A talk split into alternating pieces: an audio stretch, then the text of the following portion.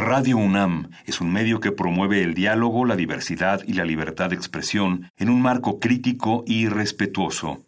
Los comentarios expresados a lo largo de su programación reflejan la opinión de quien los emite, mas no de la radiodifusora.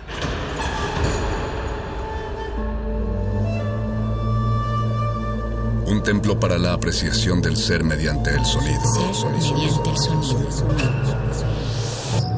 Para nosotros. El sol sale durante la noche.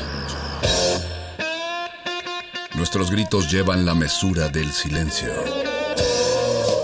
Y el descontento está lleno de baile y risas. A todo, incluso a nosotros, nos resistimos. La universidad Ustedes y nosotros somos de Resistencia modulada.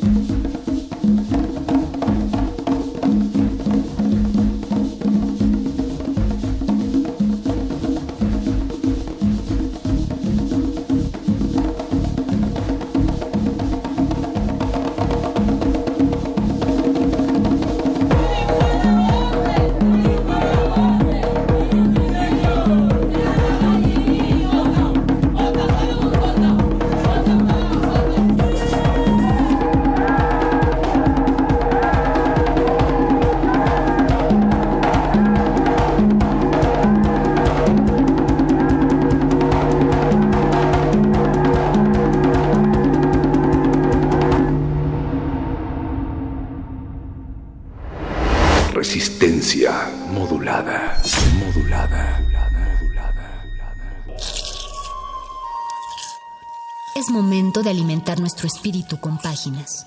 Las letras son la botana del alma.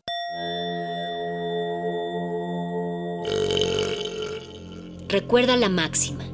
Los libros son como los tacos. Aún los malos son buenos. Muerde lenguas.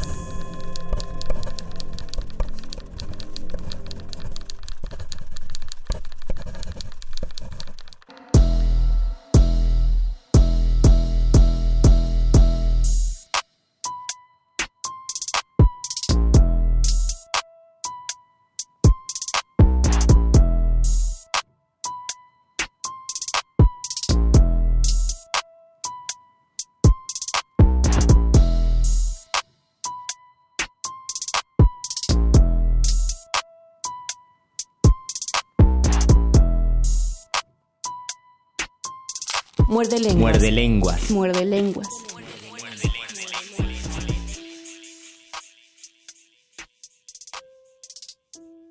Muy buenas noches, querida resistencia que sintoniza este 96.1 de FM Radio UNAM. Los saluda Luis Flores del Mal y a nombre de mi compañero el Mago Conde les doy una cordial bienvenida a su sección muerde lenguosa de letras, taquitos y percepciones sensoriales. El lunes pasado les compartí textos y reflexiones relacionadas casi todo con el olfato, pero también se involucraron otros sentidos como la vista, como el sabor. Y en este miércoles quiero compartirles algunos poemas que sobre todo mencionan el tacto, pero a partir del tacto se vinculan otros sentidos como el olfato, el gusto, la vista y en general todas las percepciones. Yo espero que disfruten de esta sección, de los poemas que he seleccionado para ustedes. Voy a compartirlos con mucho gusto y también voy a realizar un poco de reflexiones en torno a estos textos y también vamos a escuchar algunas rolitas que tienen relación con los poemas y los poemas a su vez tienen relación con las canciones. Así que vamos a disfrutar muchísimo. Quédense por favor en esta resistencia. Recuerden que estamos en redes sociales, Twitter, arroba R modulada, Facebook, resistencia modulada. Disfruten de la resistencia, disfruten de la radio, gocen la poesía, y degusten este muerde lenguas de letras, taquitos, tacto, sonido, olfato, gusto, vista. Muerde lenguas. Muerde lenguas. Muerde lenguas.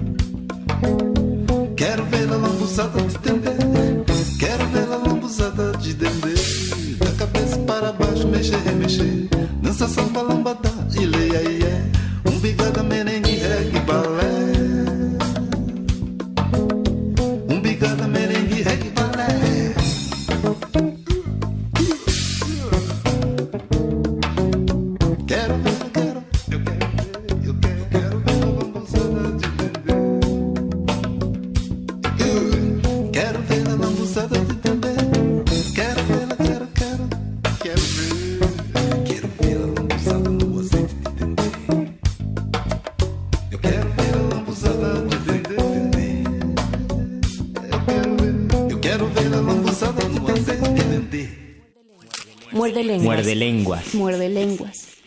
Muerde lenguas.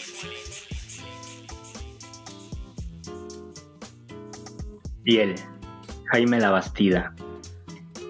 Creyente solo en lo que toco, yo te toco. Mujer, hasta la entraña, el hueso. Aquello que otros llaman alma, tan unida, tan cerca de la carne mortal y voluptuosa.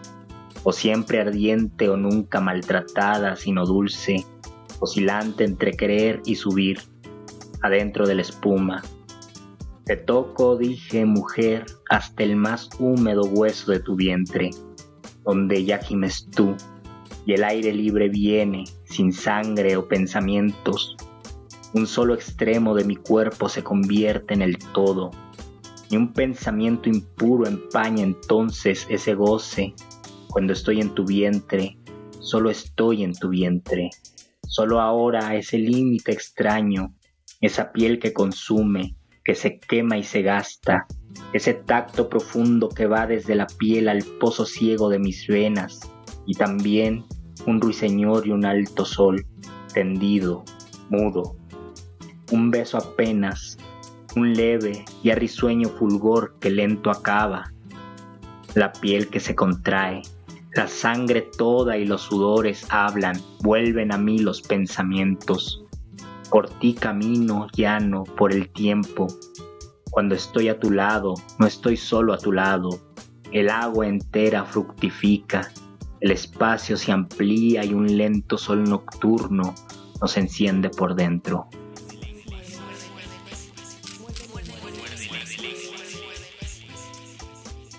Después de la canción escuchamos, leí Piel de Jaime Labastida. La canción se llama Lambusada Chidende y es una canción de Itamara Sumsound que a mí me gusta muchísimo porque tiene todo un toque erótico y juguetón.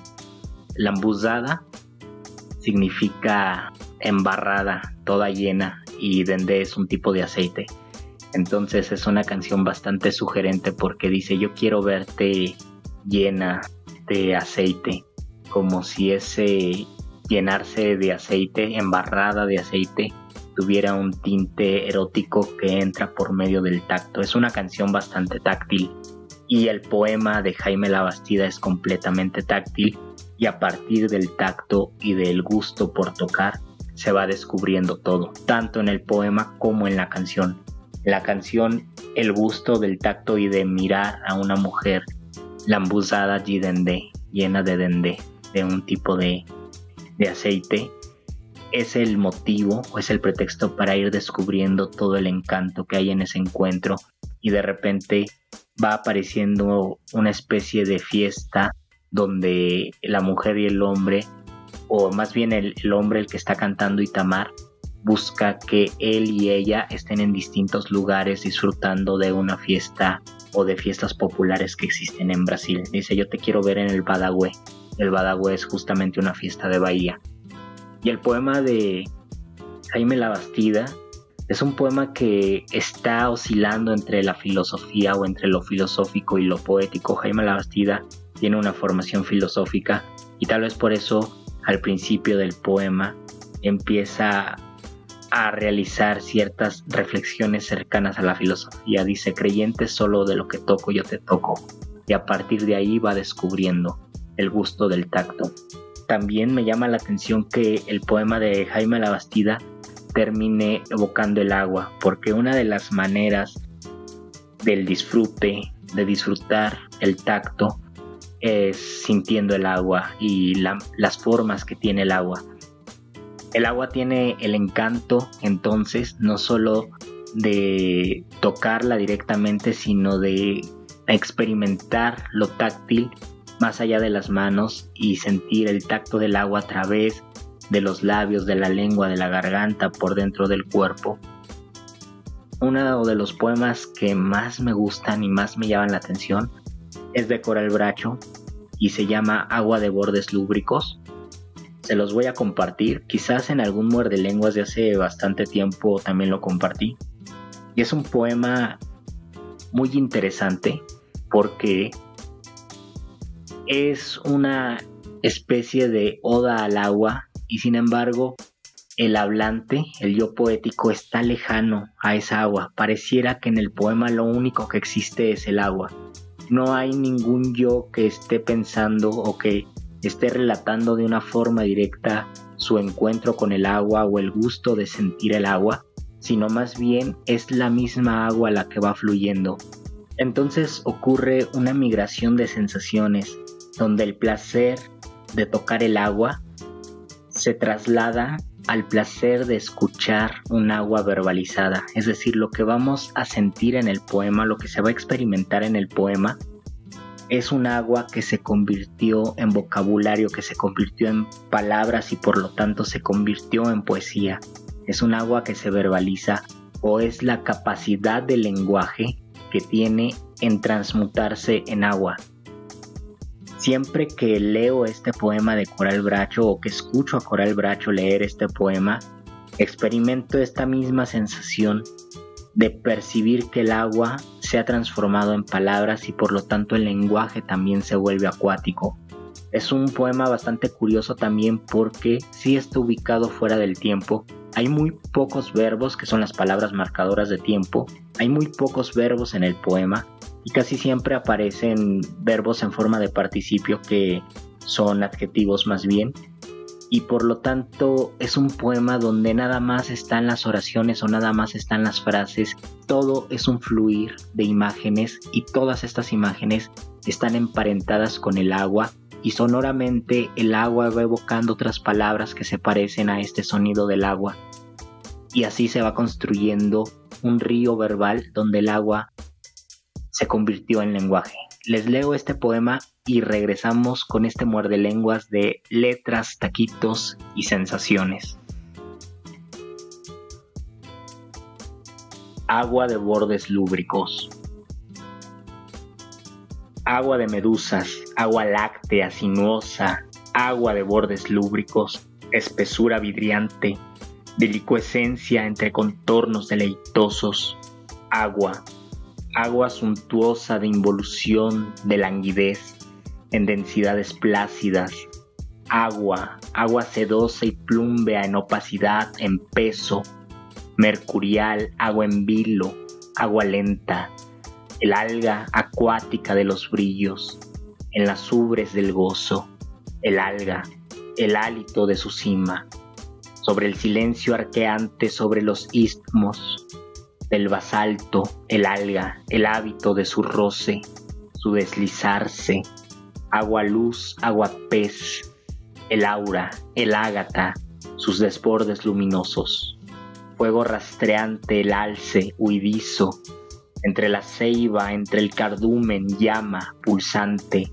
agua lince, agua sargo, el jaspe súbito, lumbre entre medusas, orla abierta, labiada, aura de bordes lúbricos, su lisura cunante, su florecerse al anidar, anfibia, lábil, agua, agua sedosa, en imantación, en ristre, agua en vilo, agua lenta, el alumbrar lascivo, en lo vadeante oleoso, sobre los vuelcos de basalto, reptar del ópalo entre la luz, entre la llama interna, agua de medusas, agua blanda, lustrosa, agua sin huella, densa, mercurial, su blancura cerada, su dilución en alzamientos de grafito, en despuntar de lisa, hurtante, suave, agua viva, su vientre sobre el testuz, volcado sol de bronce envolviendo, agua blenda brotante, agua de medusas, agua táctil fundiéndose en lo añil untuoso, en su panal reverberante, agua amianto, ulva, el bagre en lo mullido, libando en el humor nutricio, entre su néctar delicado, el áureo embalse, el limbo, lo trasluce, agua leve, aura dentro, el ámbar, el luminar ungido, esbelto, el tigre, su pleamar bajo la sombra vidriada, agua linde, agua anguila lamiendo su perfil, su transmigrar nocturno, entre las sedas matriciales, entre la salvia, agua entre merluzas, agua grávida, el calmo goce tibio, su irascible, agua, sus bordes, su lisura mutante, su embeleñarse entre lo núbil cadencioso, agua, agua sedosa de involución, de languidez en densidades plácidas, agua, agua, su roce, agua nutria, agua pez, agua de medusas, agua láctea sinuosa, agua. Muerde lenguas. Muerde lenguas. Muerde lenguas.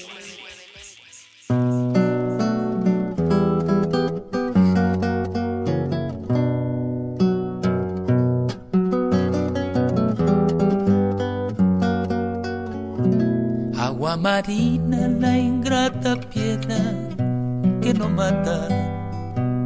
Agua celeste, agua jazmín. Ha llegado muy tarde, pero ha llegado al fin. Agua celeste viene del este y del otro es un polvorín. Agua de la ribera, agua del ojo sombrío, agua fuerte de la muerte, corazón mío. Agua azul, verde, amarilla, agua de estrella estrellada. He aquí junto a tu orilla mi mirada, qué sabroso usar palabras para no decirte nada.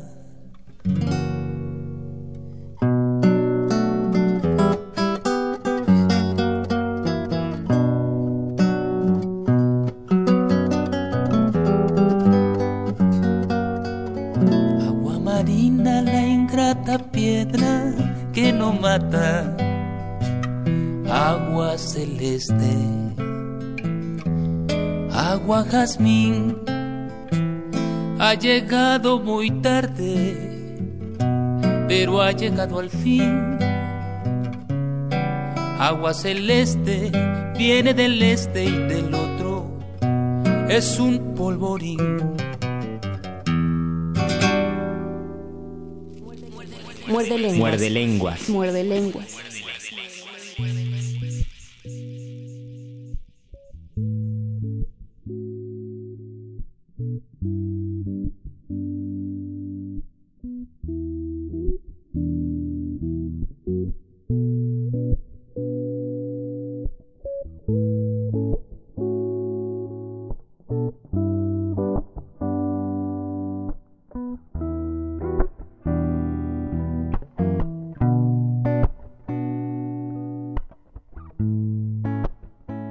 Después del maravilloso poema de Coral Bracho, Agua de Bordes Lúbricos, escuchamos Agua Marina, que es una canción basada en un poema o es la musicalización de un poema de Jaime Sabines.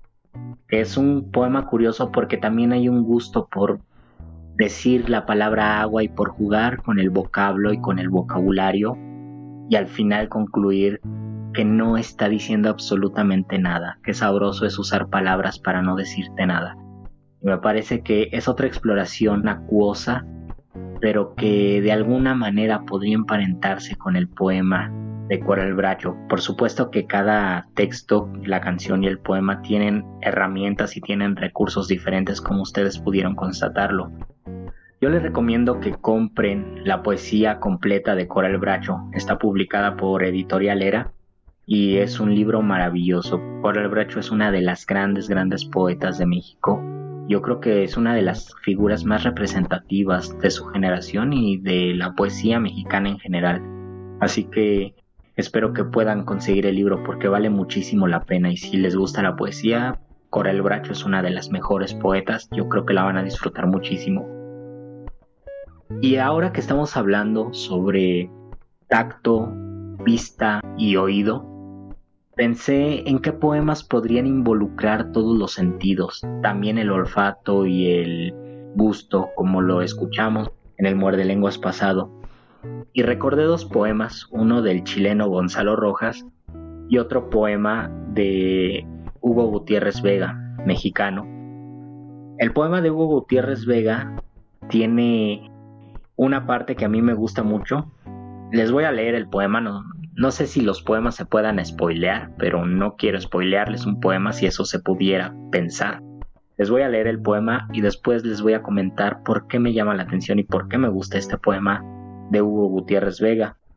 Y también después les leeré un poema de Gonzalo Rojas donde se involucra los cinco sentidos. El poema de Hugo Gutiérrez Vega se titula Oda litúrgica a la mujer de ámbar. Y creo que es de los pocos poemas, tanto este como el de Gonzalo Rojas, que la primera vez que yo di con los textos no fue de forma visual, es decir, no abrí un libro y encontré el poema, lo leí y me llamó la atención, sino auditiva. El poema de Hugo Gutiérrez Vega lo conocí justo en la voz de Gutiérrez Vega, él murió en 2015 y hace más de 10 años, como en 2007 más o menos, tal vez 2008, dio una lectura poética junto a Francisco Hernández en el Centro Cultural España. Yo y unos amigos fuimos a verlos, todavía estábamos en la facultad, y Gutiérrez Vega leyó este poema y a mí me fascinó. Por esos mismos años, tal vez unos meses después, en una clase de poesía en la facultad, impartida por Hernán Lavín Cerda, que es un poeta chileno radicado en México desde hace muchos años, compartió el poema de Gonzalo Rojas y a mí me pareció fascinante porque pensé que era un poeta joven y era un poema que alguien hubiera escrito de ahí, de incluso del mismo grupo, pero alguien con muchísimo talento y era un poema que me llamó la atención desde el principio y que me fascinó, sentía que había muchísima juventud y muchísimo atrevimiento en ese poema de Gonzalo Rojas. Y después me di cuenta de que Gonzalo Rojas era un poeta que ya tenía todos los años del mundo, ya tenía más de 90 años para ese momento, y que el poema ya lo escribió en una edad tal vez avanzada.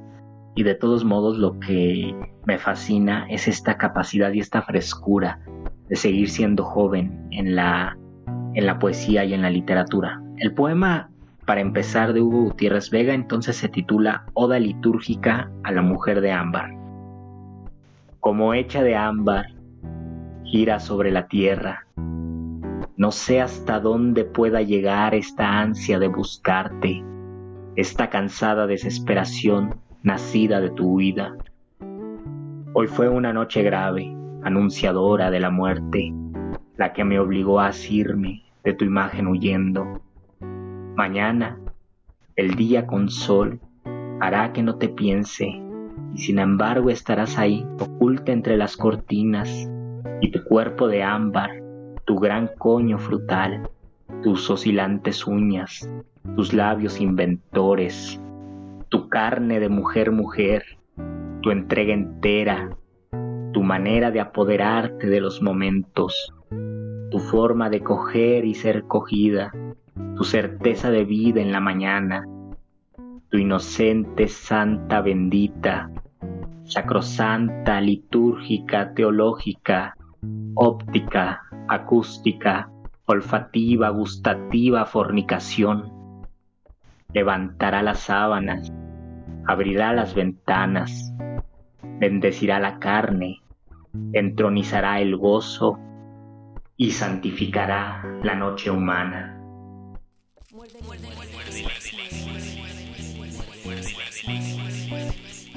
El poema de Hugo Gutiérrez Vega me gusta por los adjetivos que después descubrimos que definen a la palabra fornicación, que es una de las palabras más extrañas, fornicación y todo lo relacionado o las palabras derivadas de esto, fornicar, porque viene al final de cuentas de forno y forno viene de horno, entonces está emparentado con el calor.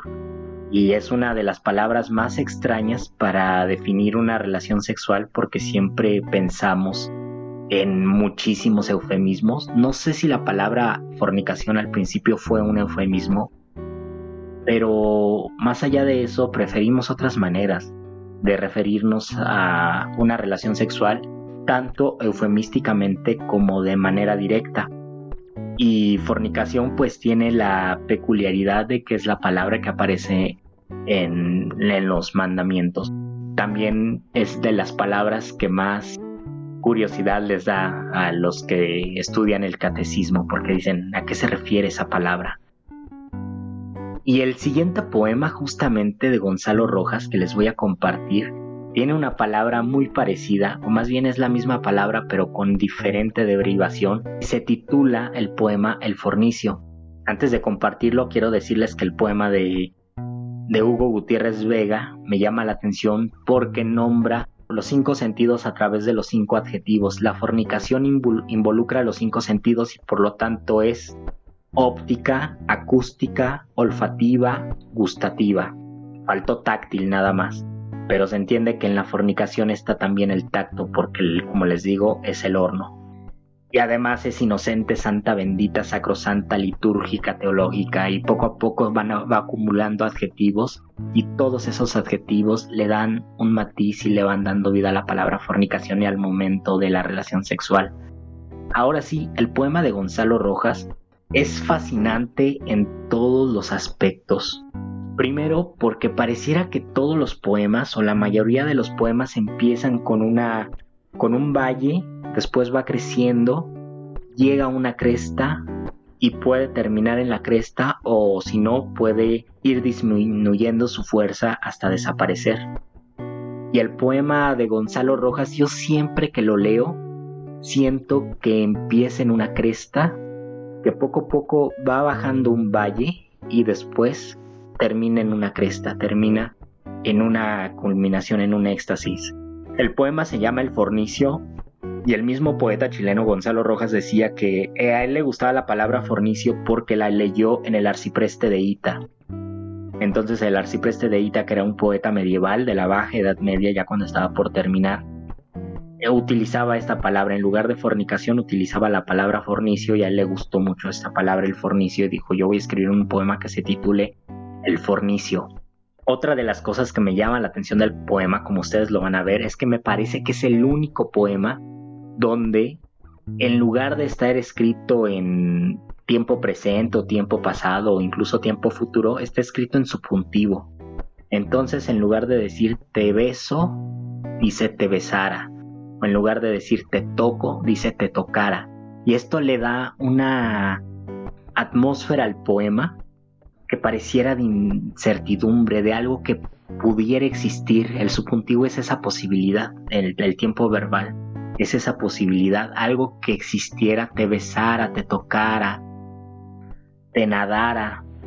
Y sin embargo, todo lo que está diciendo está existiendo en ese mismo poema. Entonces hay algo paradójico en el poema que llama mucho la atención, porque a pesar de esta imposibilidad del subjuntivo, el poema se realiza en ese mismo tiempo y todos los sentidos se van involucrando. Quizás el único sentido que no aparece es la es el sentido de la vista, porque todo es táctil, todo es olfativo, todo es acústico, todo es gustativo y la vista no aparece porque pareciera que ese momento erótico está sucediendo con las luces apagadas. En, en algún momento dice el poema en el frescor ciego. Y bueno, cada verso del poema es increíble y además todas las imágenes, y todas las imágenes construidas por supuesto con sustantivos, con subjuntivos, perdón. El primer verso es larguísimo y, y el poema va oscilando de esta manera, es decir, no es un poema que mantenga un orden en el número de sílabas de los versos, sino es un poema que se alarga o se encoge y va teniendo un ritmo disparejo o irregular que va creando una atmósfera frenética y vertiginosa en este mismo texto y en lo que se va planteando en él. Otra de las cosas que me llama la atención es la capacidad que tiene para evocar ciertas comparaciones. Por ejemplo, dice, esa mujer con la que él está pareciera una española, una francesa, una inglesa. Les va a gustar muchísimo el poema otra vez no se los voy a spoilear, disfruten solo el poema, se titula El Fornicio de Gonzalo Rojas y dice,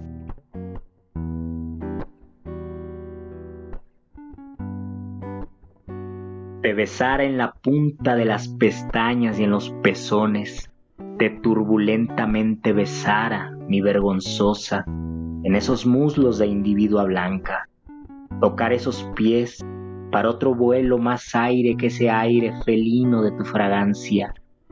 Te dijera española mía, francesa mía, inglesa, ragazza, nórdica boreal, espuma de la diáspora del Génesis, ¿qué más te dijera por dentro? Griega, mi egipcia, romana por el mármol, fenicia, cartaginesa o loca, locamente andaluza en el arco de morir, con todos los pétalos abiertos, tensa la cítara de Dios en la danza del fornicio, te oyera aullar, te fuera mordiendo hasta las últimas amapolas mi posesa, te todavía enloqueciera allí, en el frescor ciego, te nadara en la inmensidad insaciable de la lascivia, riera frenético el frenesí con tus dientes, me arrebatara el opio de tu piel hasta lo ebúrneo de otra pureza, oyera cantar a las esferas estallantes como Pitágoras, te lamiera, te olfateara como el león a su leona, parara el sol, pálicamente mía, te amara.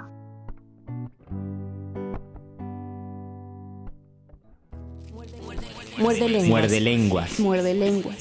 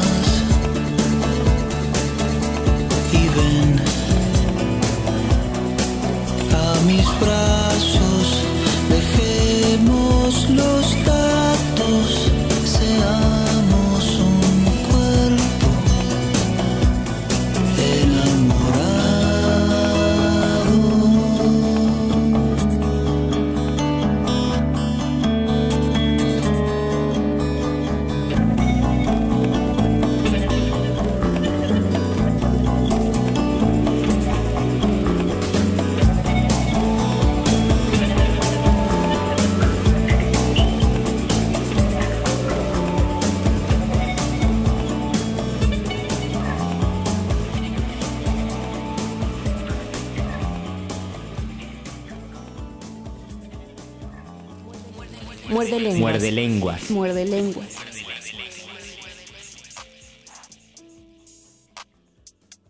Eh, espero que les haya gustado los cuatro poemas que he compartido.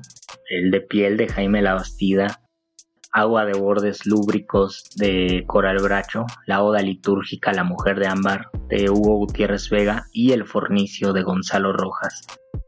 A mí son poemas que me fascinan, que desde que los leí o que los escuché han tenido muchísimo sentido y me han hecho pensar en la poesía como esta capacidad de explorar el mundo más allá de las situaciones y entender lo que vivimos, lo que percibimos de una forma más profunda, de una forma que nos invita también a los lectores a afinar los sentidos para el disfrute amoroso, para el simple hecho de sentir el agua, se necesita una capacidad de estar presentes y también la capacidad de saber entender esta realidad y saber percibir más allá de esa realidad. El poema de Gonzalo Rojas, el último que les compartí, a mí me fascina por todo lo que les he comentado, por los subjuntivos, por esta sensación de que el poema inicia desde una cresta, de repente baja y otra vez sube, por muchas licencias o formas que sintácticamente no son comunes en español. Por ejemplo, el primer verso dice, te besara en la punta de las pestañas y en los pezones, te turbulentamente besara. Nosotros tendríamos que decir te besara turbulentamente o incluso de forma más directa te beso turbulentamente. Y aquí está transgrediendo muchísimas formas en el lenguaje. En lugar de te beso dice te besara y además en lugar de poner el adverbio al final lo pone en medio. Te turbulentamente besara. Y este te turbulentamente besara le da un sentido más de vértigo al poema. Lo mismo sucede cuando dice te todavía enloqueciera allí, en lugar de decir te enloqueciera allí todavía, nada más al cambiar el adverbio de lugar le da un toque vertiginoso al poema, te todavía enloqueciera allí.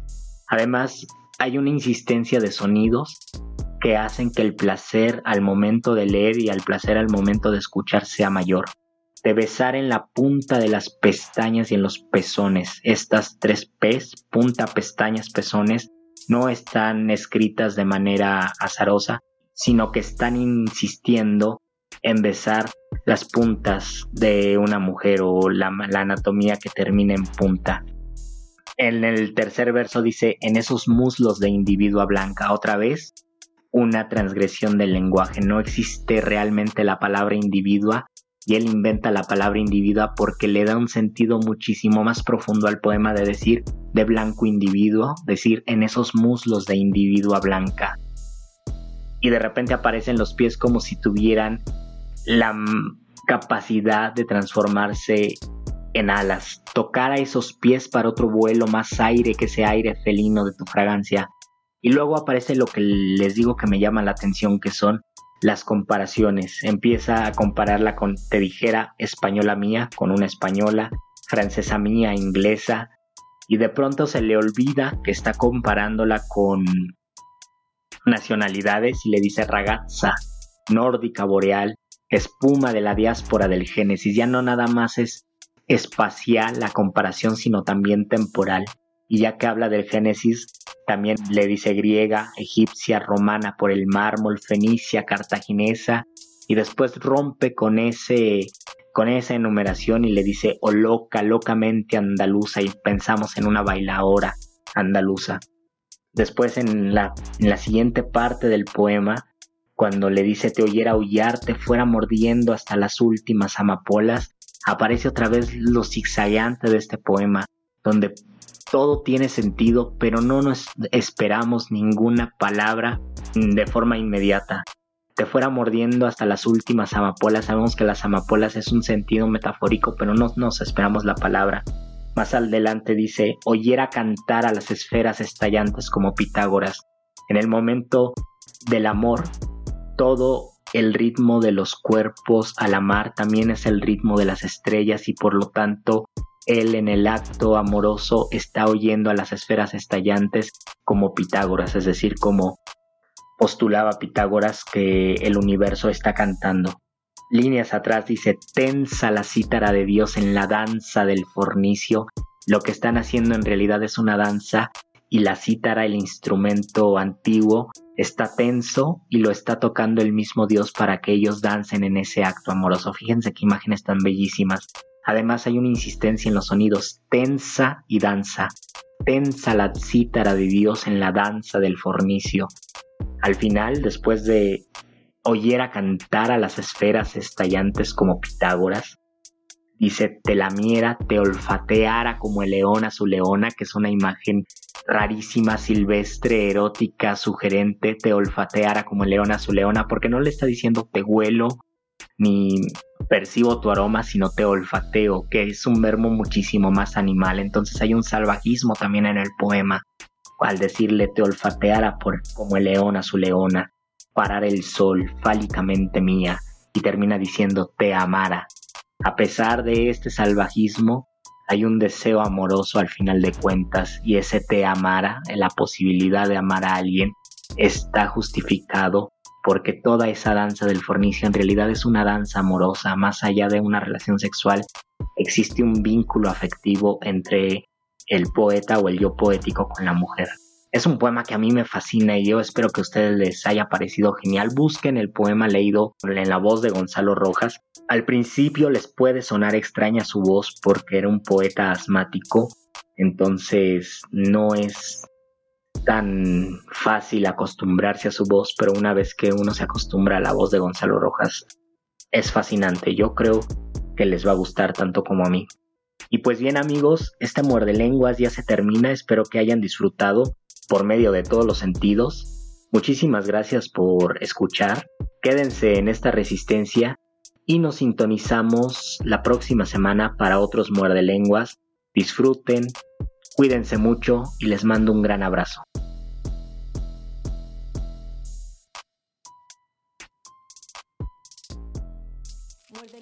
Muerde lenguas. Muerde lenguas. Muerde lenguas. El fornicio, por ejemplo. Este poema ya no data de mis mocedades, sino de otros plazos de la vida.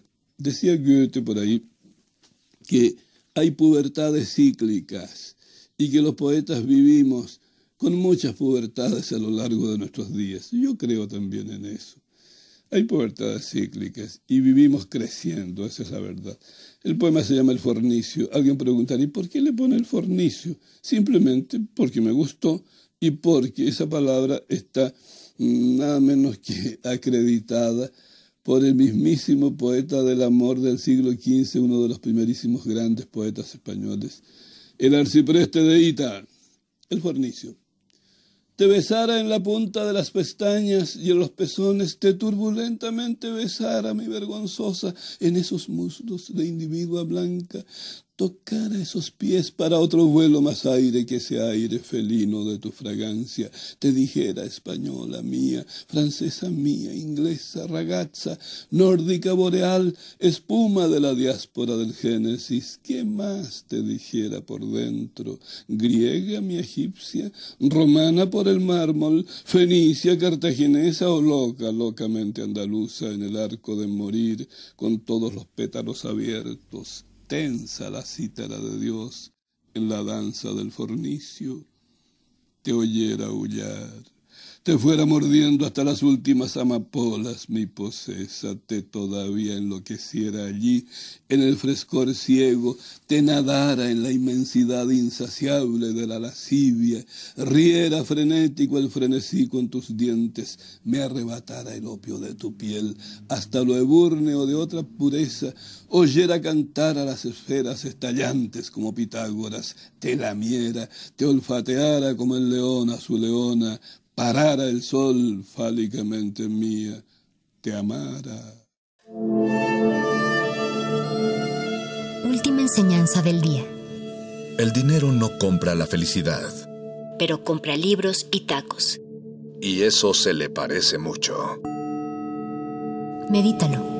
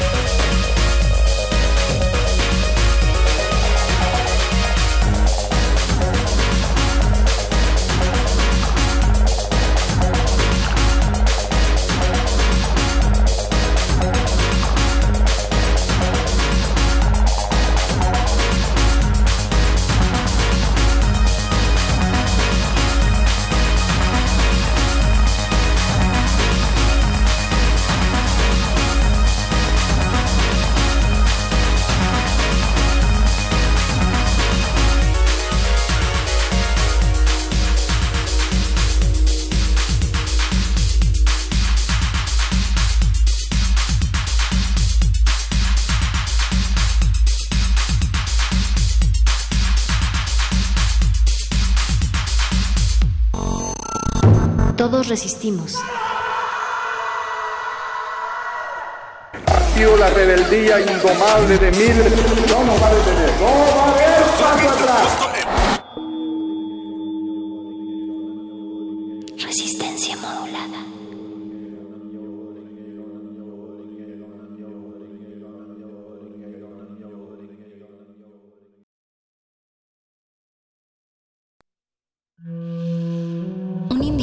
Puede resistir casi tanto como un colectivo, pero el colectivo no resiste sin los individuos.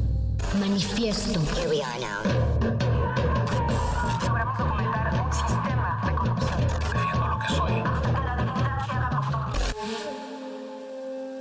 No hay sonidos distintos, solo separados. Tu cuerpo es una revolución. Manifiéstate.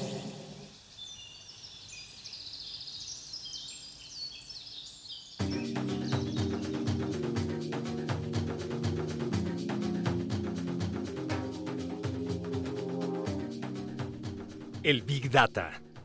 Los macrodatos hacen superfluo el pensamiento, porque si todo es numerable, todo es igual, estamos en pleno dataísmo. El humano ya no es soberano de sí mismo, sino que es resultado de una operación algorítmica que lo domina sin que lo perciba. Lo vemos en China con la concesión de visados según los datos que maneja el Estado, o en la técnica del reconocimiento facial. La revuelta pasaría por dejar de compartir datos o de estar en las redes sociales. No podemos negarnos a facilitarlos. Una sierra también puede cortar cabezas. Hay que ajustar el sistema. El ebook está hecho para que yo lo lea, no para que me lea a mí a través de algoritmos. ¿O es que el algoritmo hará ahora al humano? En Estados Unidos se vio la influencia de Facebook en las elecciones. Necesitamos una carta digital que recupere la dignidad humana y pensar en una renta básica para los profesionales que devoran las nuevas tecnologías. Sin la presencia del otro, la comunicación degenera en un intercambio de información. Las relaciones se reemplazan por las conexiones y así solo se enlaza con lo igual. La comunicación digital es solo vista. Hemos perdido todos los sentidos. Estamos en una fase debilitada de la comunicación, como nunca. La comunicación global y de los likes solo consiente a los que son más iguales a uno. Lo igual no duele. Conceptos de Big Data y comunicación, según el filósofo surcoreano Yoon Chul Han, un pesimista de la interacción en el entorno digital. Tiene razón.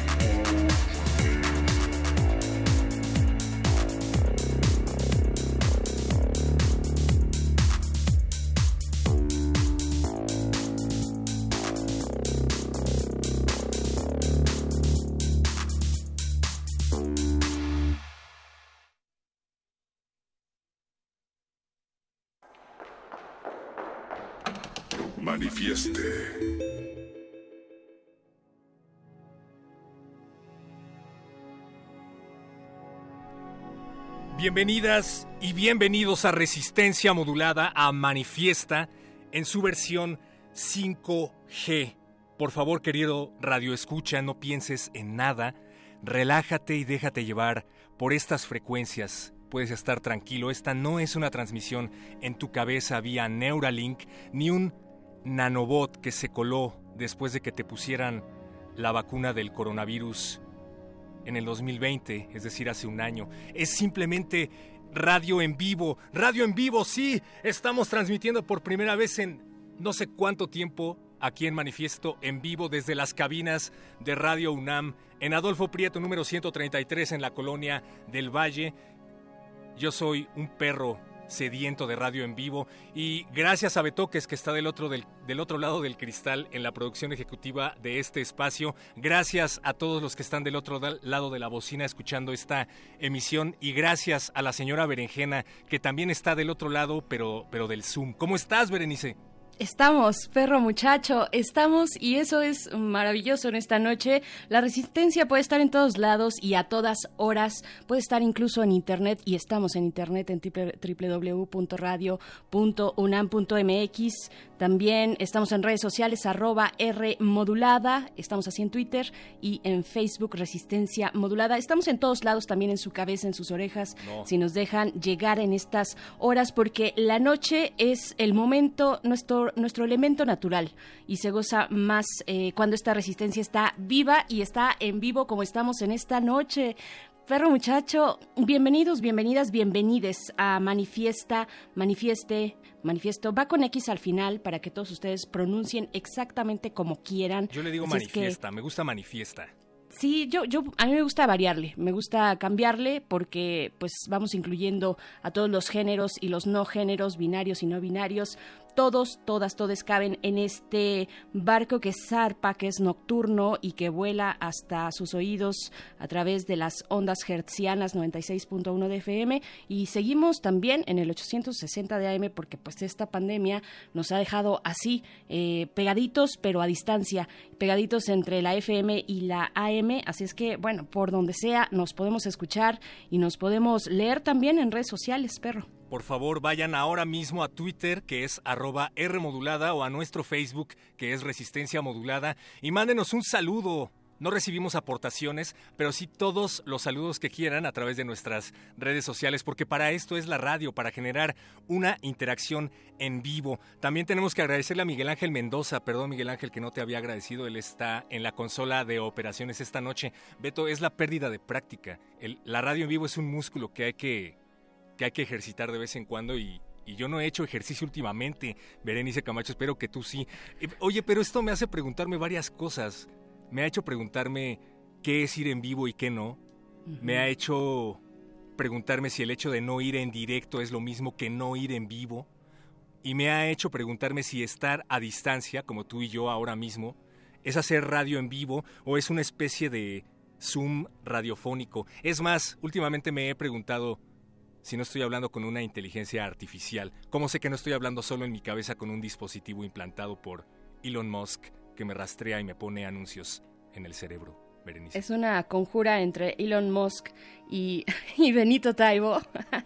no lo puedes saber, pero no puedes saber si estás hablando con un programa, no lo puedes saber, solo mm, déjate llevar, porque eh, esto, esto está emocionante. Regresar a la radio, yo creo que todos nuestros compañeros hermanos ya de resistencia modulada, todos los que hacemos posible esta resistencia, estamos muy emocionados porque por fin estamos en vivo. Nos pueden agarrar los nervios un poquito, o sea, de pronto sí nos podemos emocionar demasiado porque se dice fácil, ¿eh? se, se dice fácil, pero no lo es tanto eh, porque como a todos la pandemia pues nos ha ju- jugado malas pasadas en todos los aspectos de nuestra vida y bueno, nos ha mantenido a distancia y con muy poco personal, ¿no? Básicamente por lo que se hizo imposible estar en vivo, pero aquí estamos una vez más, en fin, eh, regresamos ya a la radio en vivo, sea lo que sea, pero es lo que hacemos, eh, querido perro muchacho. Y pues bueno, vamos a estar conversando precisamente de lo que nos une y lo que nos separa en esta pandemia. Y hay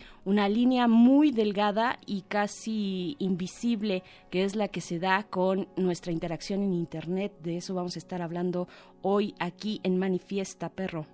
Sí, pues esta es simplemente una manera que tuvimos que aprender, es decir, tuvimos que adaptarnos pues casi casi de un mes a otro a hacer este tipo de radio y no somos los únicos. Hay un montón de espacios en radio, en televisión que están teniendo que adaptarse a la nueva normalidad. Yo ya no sé a qué se refieren exactamente cuando hablan de la nueva normalidad, pero es súper extraño e interesante ver cómo todos están haciendo este tipo de espacios desde sus respectivas casas a través de las mismas aplicaciones móviles que creo que hace un par de meses pues no hubieran estado en el tema de la agenda y, y aquí. Lo que sí me queda clarísimo es que independientemente del trabajo que realizabas antes de la pandemia o que sigues realizando durante estos tiempos, pues ya nada va a ser igual después de todo esto, Berenice. Tenemos... Pues- tenemos mucho acceso a la información, tenemos más acceso a la información que nunca, estamos más interconectados que nunca, pero esto también está evidenciando un montón de carencias, ¿no? nos sentimos, todavía nos seguimos sintiendo solitos, no sé, que nos digan allá afuera, quienes nos están escuchando, si se sienten solitos a pesar de estar tan conectados, que bueno, hay que decir que la conexión también es todo un privilegio, no todo el mundo y no creemos tampoco que todo México esté conectado, pues claro que no, pero, pero bueno, aquellos que sí, que tenemos la oportunidad, pues bueno, sí ha sido como un experimento muy extraño, muy interesante, hay que decir para que, para lo que toca a la radio, por ejemplo, en estos meses, todo el equipo en resistencia modulada, por ejemplo, nos hemos dado a la tarea de entrarle a formas pues distintas, diversas, desconocidas algunas de hacer radio, eh, todas ellas como híbridas, ¿no? Estamos como en un momento híbrido, no tienen ni pies ni cabeza, eh, no sabemos muy bien para dónde va esta situación, pero estamos ahí intentando hacer lo que podemos hacer.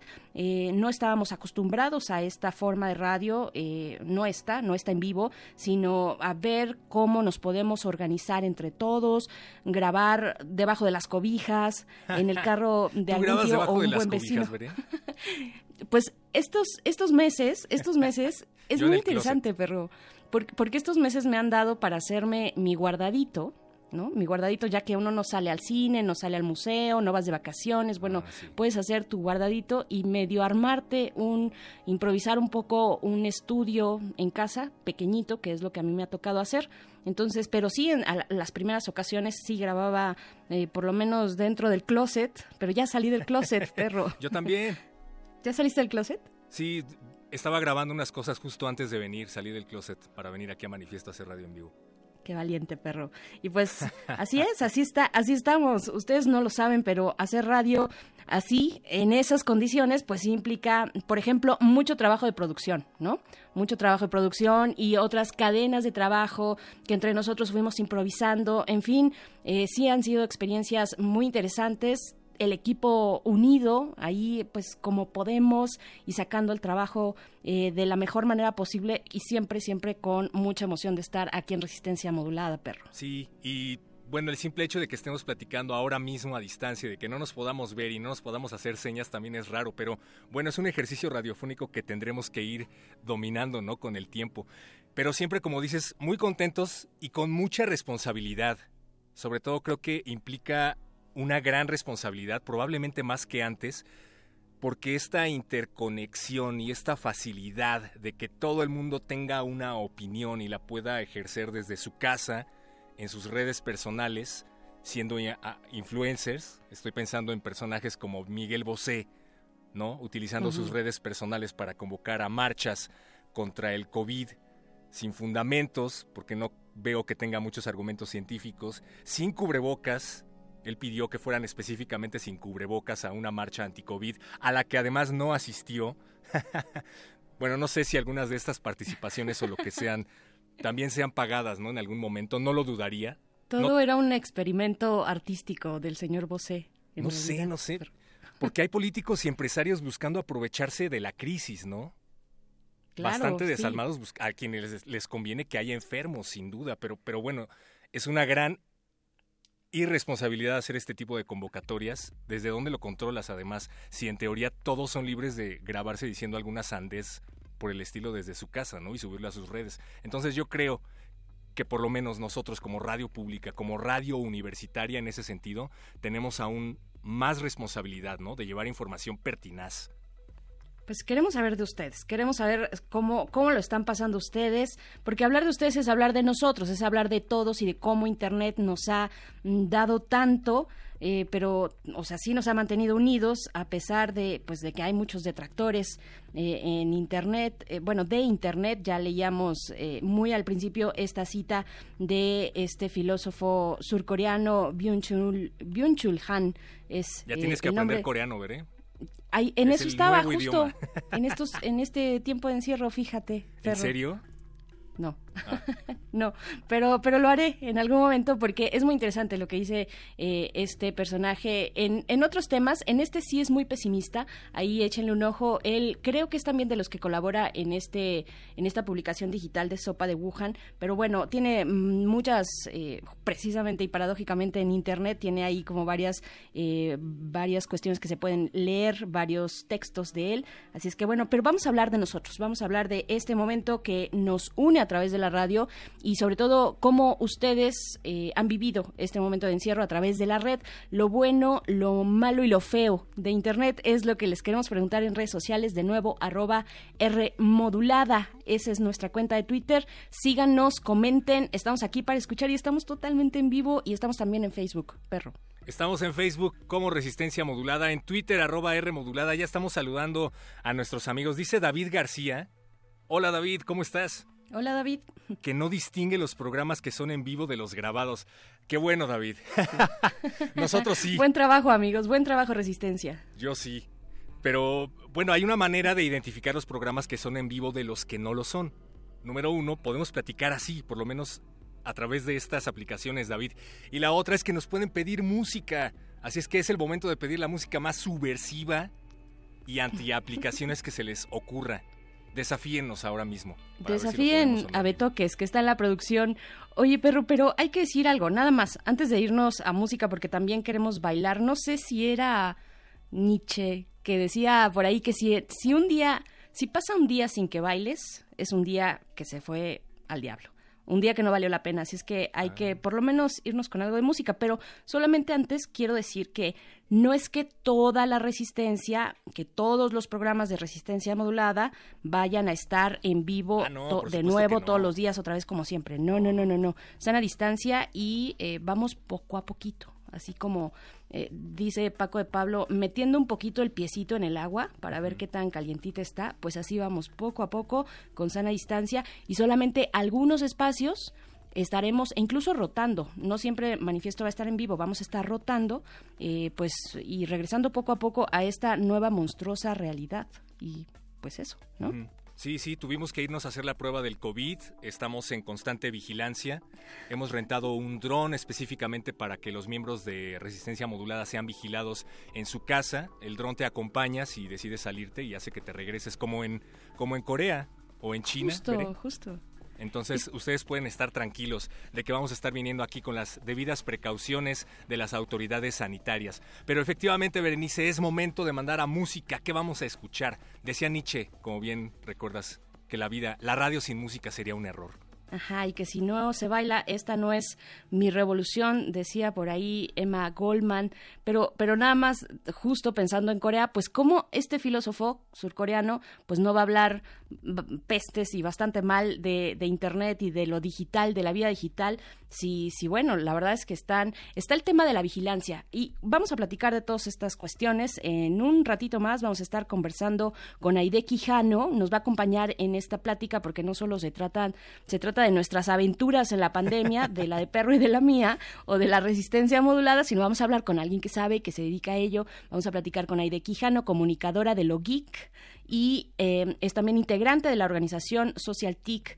Eh, vamos a ver con ella lo que está chido y lo que no tanto del Internet durante los meses de pandemia. Y ahora sí, nos vamos a ir con música. Es una propuesta del Beto, que es que está del otro lado del cristal. Tú sí lo puedes ver, afortunado de ti, pero yo aquí los acompaño, perro. No, no sabes qué afortunado soy de verte, Betoques. te extrañábamos. Vamos a escuchar Chorus de Holly Herndon, una artista compositora e investigadora que ha enfocado gran parte de su obra a la intersección entre la tecnología y las personas. Su herramienta principal de trabajo es la computadora y Chorus es un track que viene en su álbum Platform, lanzado en el 2015 por el sello 4AD. Estás en Manifiesta de Resistencia Modulada en vivo en su versión 5G. Sí.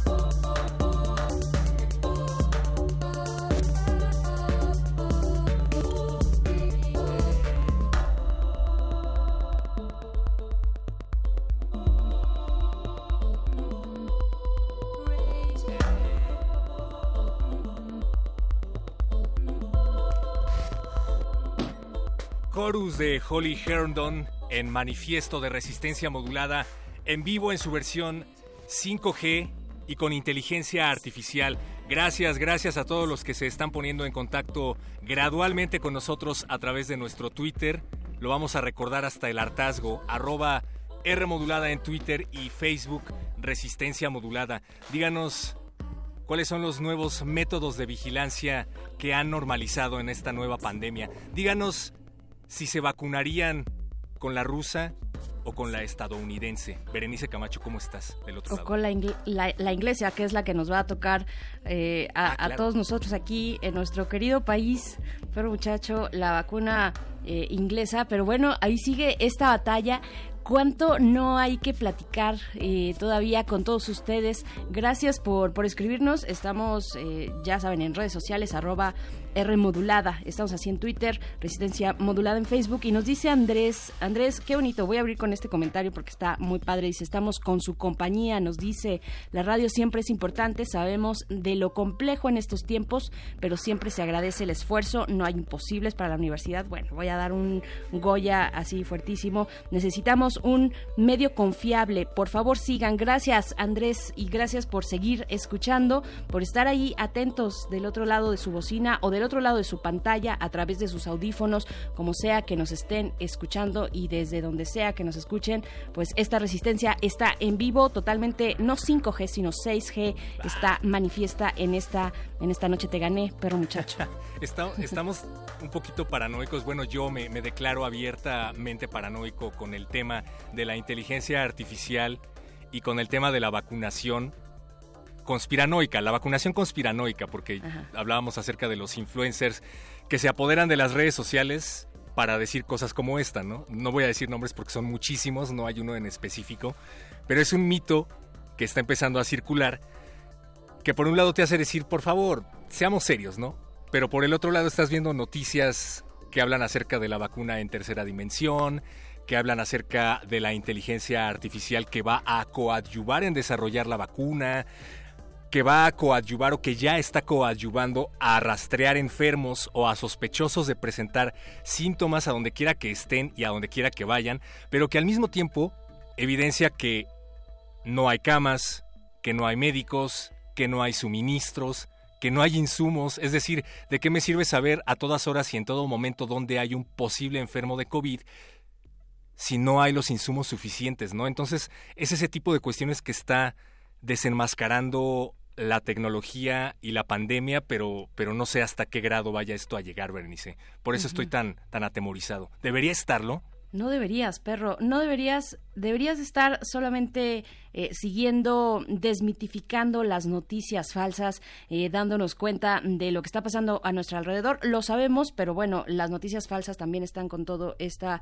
ola de eh, infodemia también. De pronto tener demasiada información también es muy complejo y es muy confuso y caemos en el sospechosismo, pero hay que irnos con cuidado y sobre todo creo mm, sin miedo, perro, aunque sí, sí hay que temer, sí hay cosas de las cuales temer y más bien lo interesante aquí es que a usted ustedes allá afuera nos digan a qué le temen cuando se trata de nuestra vida digital durante esta pandemia que se ha multiplicado pues la manera en la que nos acercamos, el tiempo eh, que le dedicamos a las redes sociales porque es la única forma de estar cerca, porque no vamos a poder vencer esto de otra manera si no es estando precisamente cerca. Y vamos a hablar de estos temas ya en unos momentos más. Y nos están pidiendo canciones, perro muchacho, me, me emocioné un poco, me emocioné un poco convocando a que pidan canciones. Desde luego que las estamos poniendo en nuestra lista de canciones pandémicas, pero pues en unos momentos más vamos a consultarlo bien con el departamento de producción que está llevando a cabo las medidas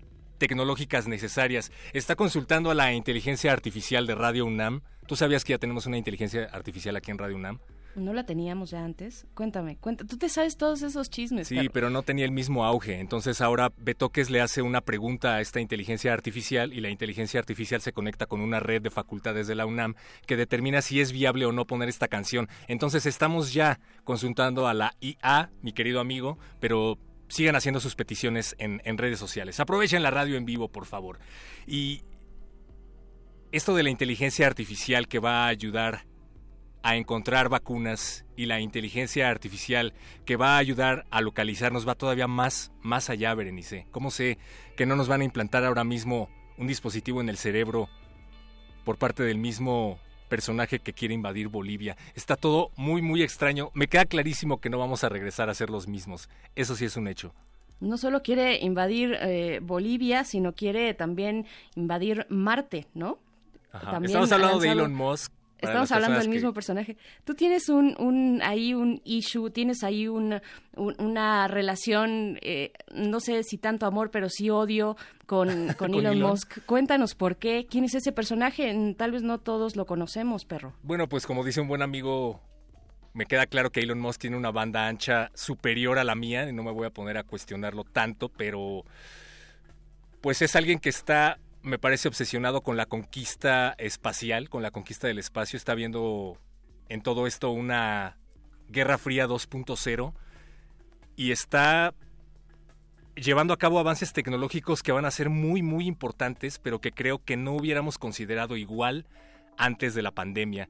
Este dispositivo que quieren implantar a través de la red de Neuralink, que ya se probó en un cerdo, tiene como objetivos enviar frecuencia cardíaca, vas a poder supuestamente en algún momento poder reactivar mediante inteligencia artificial carencias como sordera, como ceguera, vamos a poder diagnosticar enfermedades, pero al mismo tiempo tienes algo implantado en el cerebro, ¿sabes? ¿Cómo sé que no me van a vender el cargador igual de caro que un cargador de, de Macintosh? No lo sé.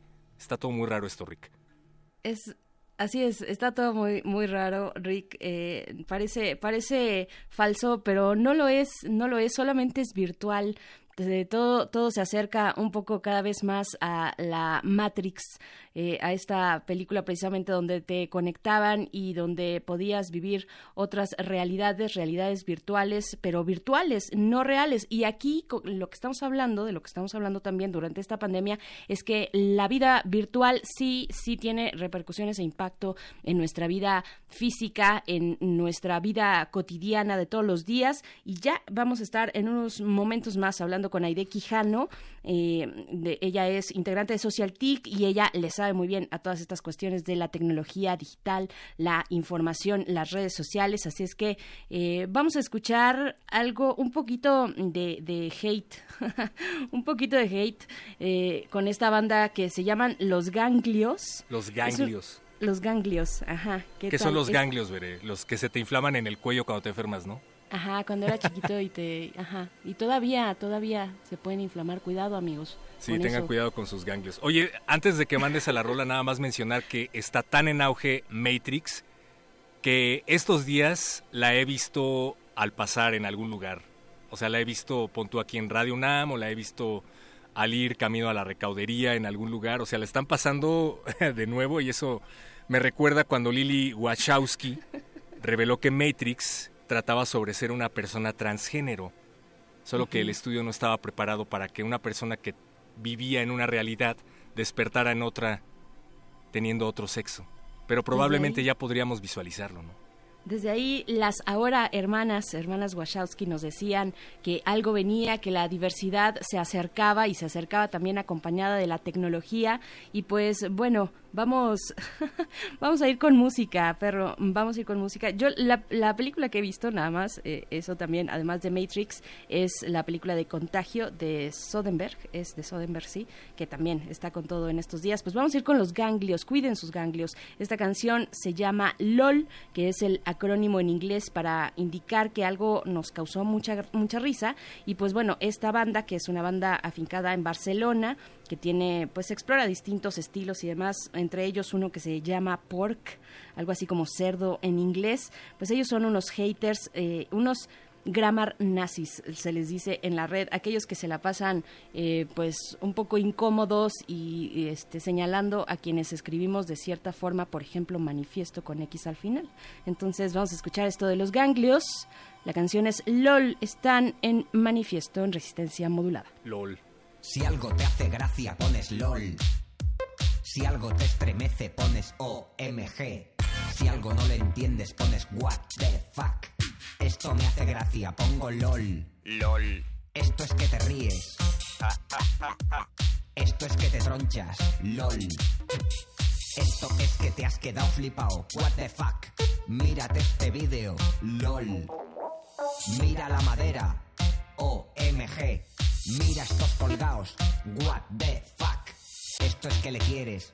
Con un tres y un pico. Podría ser un pito. Escasez lingüística en la red. Escasez lingüística en la red. Escasez lingüística en la red. Escasez lingüística en la red. Escasez lingüística en la red.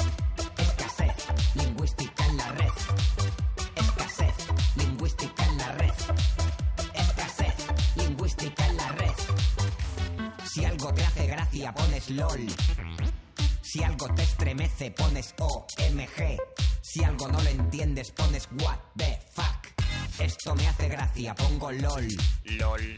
Esto es que te ríes. Esto es que te tronchas. LOL. Esto es que te has quedado flipado. What the fuck. Mírate este vídeo. LOL. Mira la madera. MG, mira estos colgaos, what the fuck. Esto es que le quieres, con un tres y un pico. Podría ser un pito.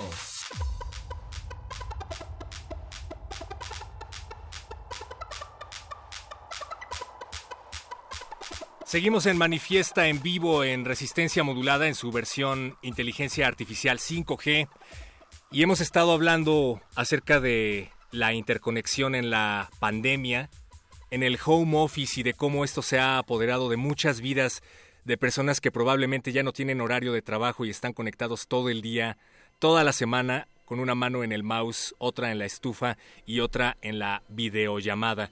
Pero nos preguntamos probablemente debemos empezar a repensar los derechos laborales en esta nueva revolución industrial, Berenice Camacho? Debemos, eh, pues yo creo que sí, perro muchacho, debimos desde hace mucho y se ha hecho, pero no ha quedado claro.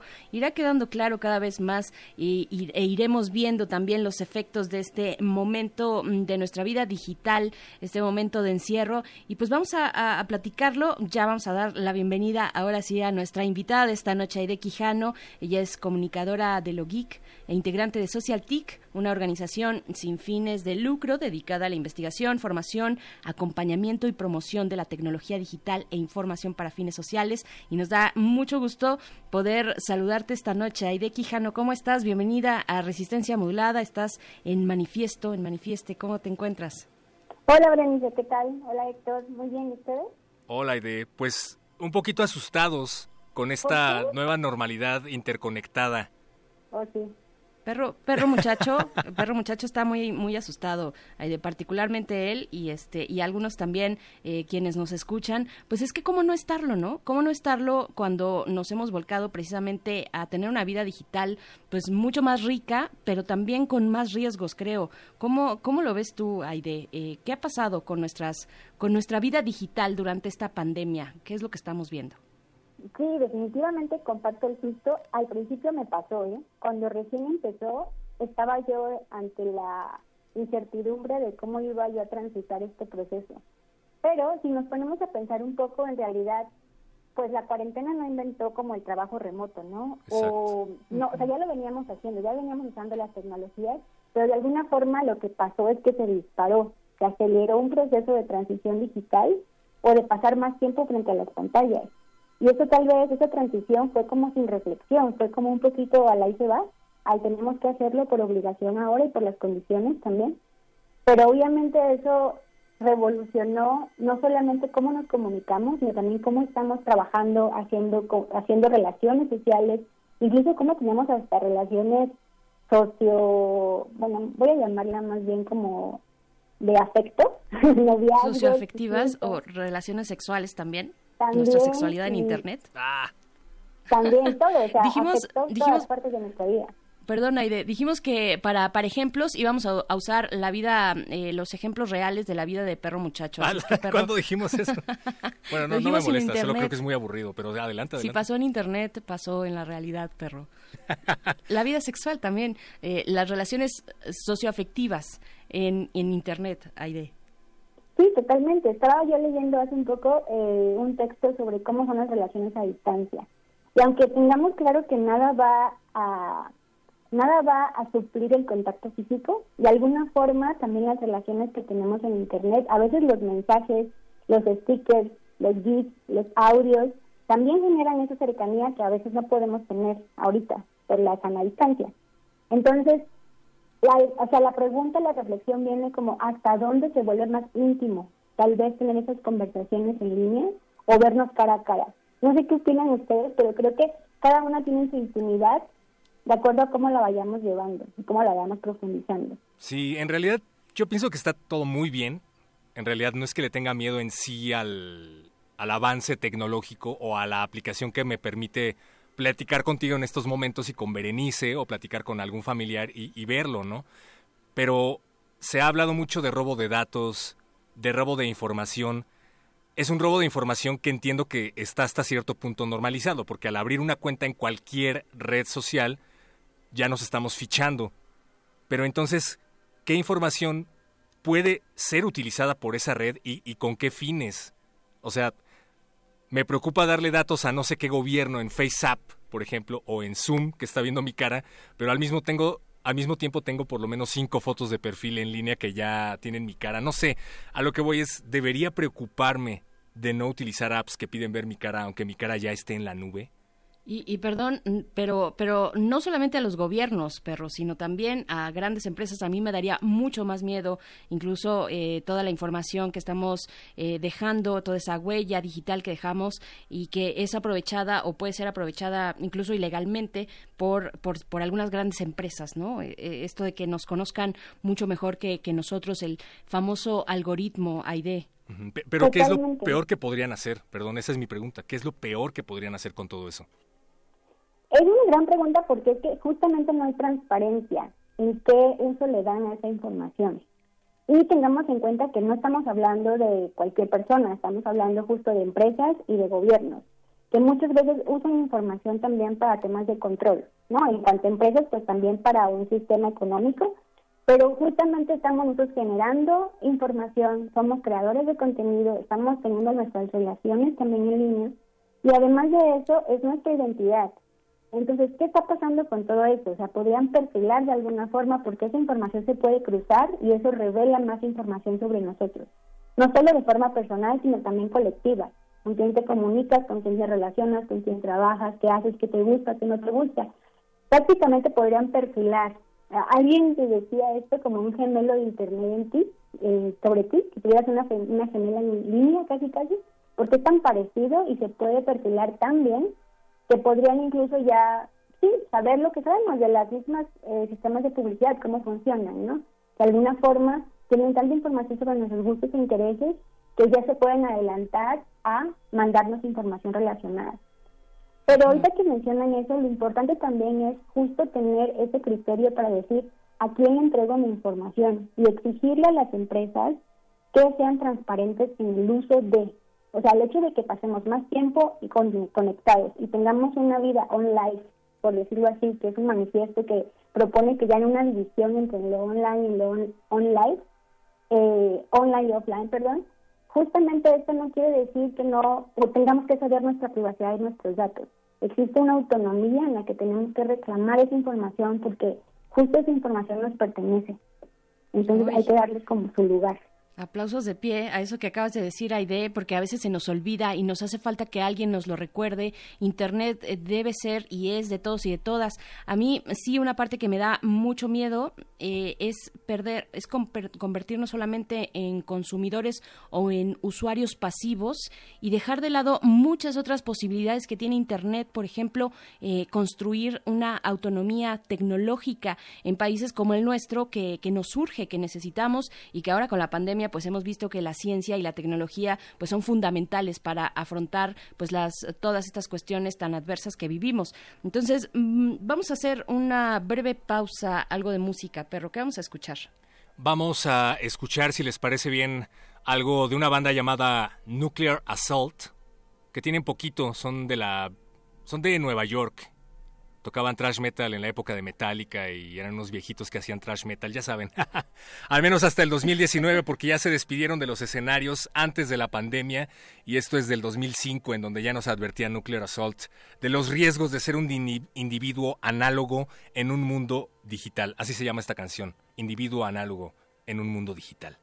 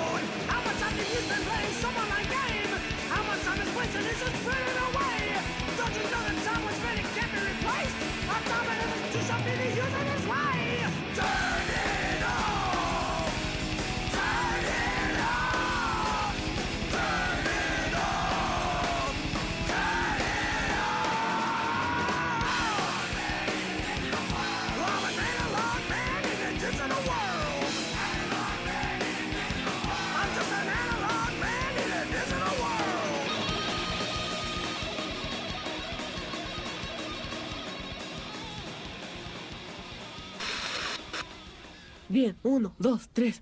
Darwin no tiene caso. El Internet no tiene corazón. Es como una cabra. Está hecho por el mal. Manifieste.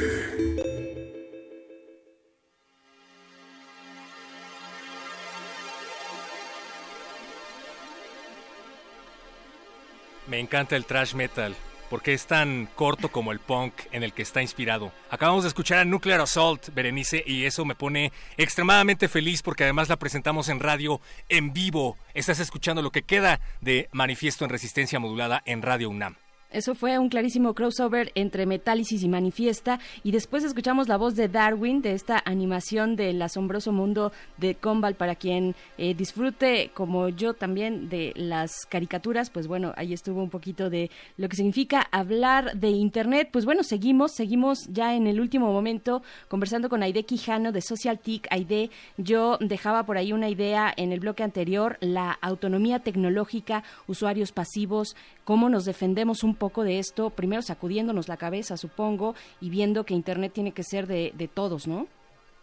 Totalmente. Internet como un espacio público, como un bien común que vamos a defender, que lo usamos, lo apropiamos, pero también vamos a exigir que ahí haya libertades y derechos.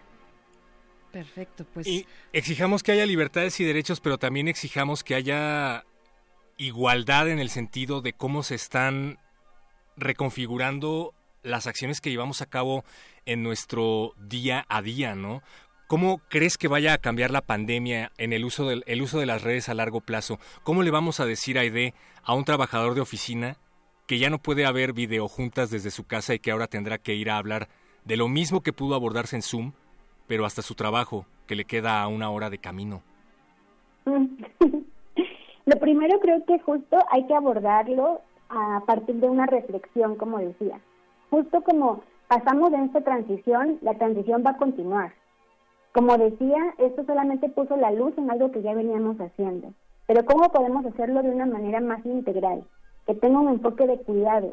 Porque lo que pasa en Internet nos impacta también en la vida diaria. Esos mensajes que recibimos, que pueden llegar incluso lo que llamamos mensajes violentos, la violencia en Internet impacta también en la vida de las personas. Impacta a nivel colectivo porque puede desarticular todas las relaciones, puede dejar, incluso puede ocasionar que ya no quieras estar más en Internet.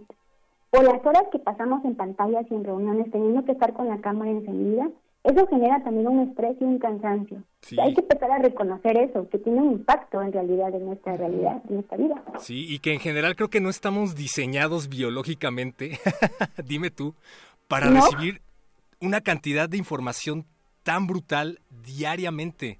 Los hashtags que aparecen en Twitter diario, o sea, uno de esos hashtags creo que se merece por lo menos uno o dos meses para darle un buen seguimiento y eso no ocurre, ¿no? Al otro día hay otro hashtag completamente diferente y eso me estresa mucho. Bienvenido al mundo de la comunicación, perro muchacho. Es lo que nos, nos encontramos todos los días, eh, los que hacemos, hacemos, estamos en cualquier medio de comunicación y también, por ejemplo, para el caso de Aide Quijano en, en, en- en la parte de comunicación de Social TIC, pues seguramente también. Y ustedes, díganos también allá afuera, cómo viven esta mm, oleada de información, esta infodemia que recorre el mundo. Nos vamos a despedir ya, querida Aide Quijano. Te agradecemos mucho esta charla. Ojalá podamos conversar después y seguir eh, la pista a nuestra vida digital, que efectivamente no se queda en lo digital, sino que nos impacta también en la vida pues mm, física, en la vida no digital. Muchas gracias, Aide, por estar aquí en Resistencia Modulada. Gracias a ustedes por invitarme y sobre todo por poner sobre la mesa el tema del bienestar digital. Muy importante y gracias por el espacio. No, gracias a ti, Aide Quijano, integrante de Social TIC, especialista en redes sociodigitales, y que nos vino a decir que no le tengamos miedo a la tecnología. Bueno, yo me quedo con que el lado positivo, Berenice, de todo esto es que podemos ver a nuestros seres queridos a pesar de las restricciones pandémicas y que, podemos, y que podemos platicar aquí.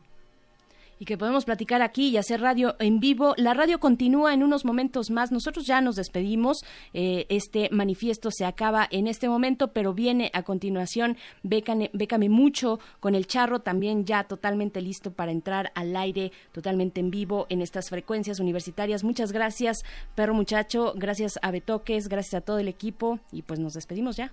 Gracias, Berenice Camacho. Gracias, Miguel Ángel Mendoza. Quédense con el charro porque les va a decir cómo sobrevivir económicamente a esta pandemia. Sigan en Resistencia Modulada y Radio UNAM. En la colectividad, la distancia entre los cuerpos es ilusoria.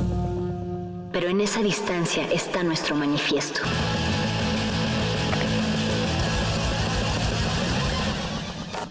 Manifiesto.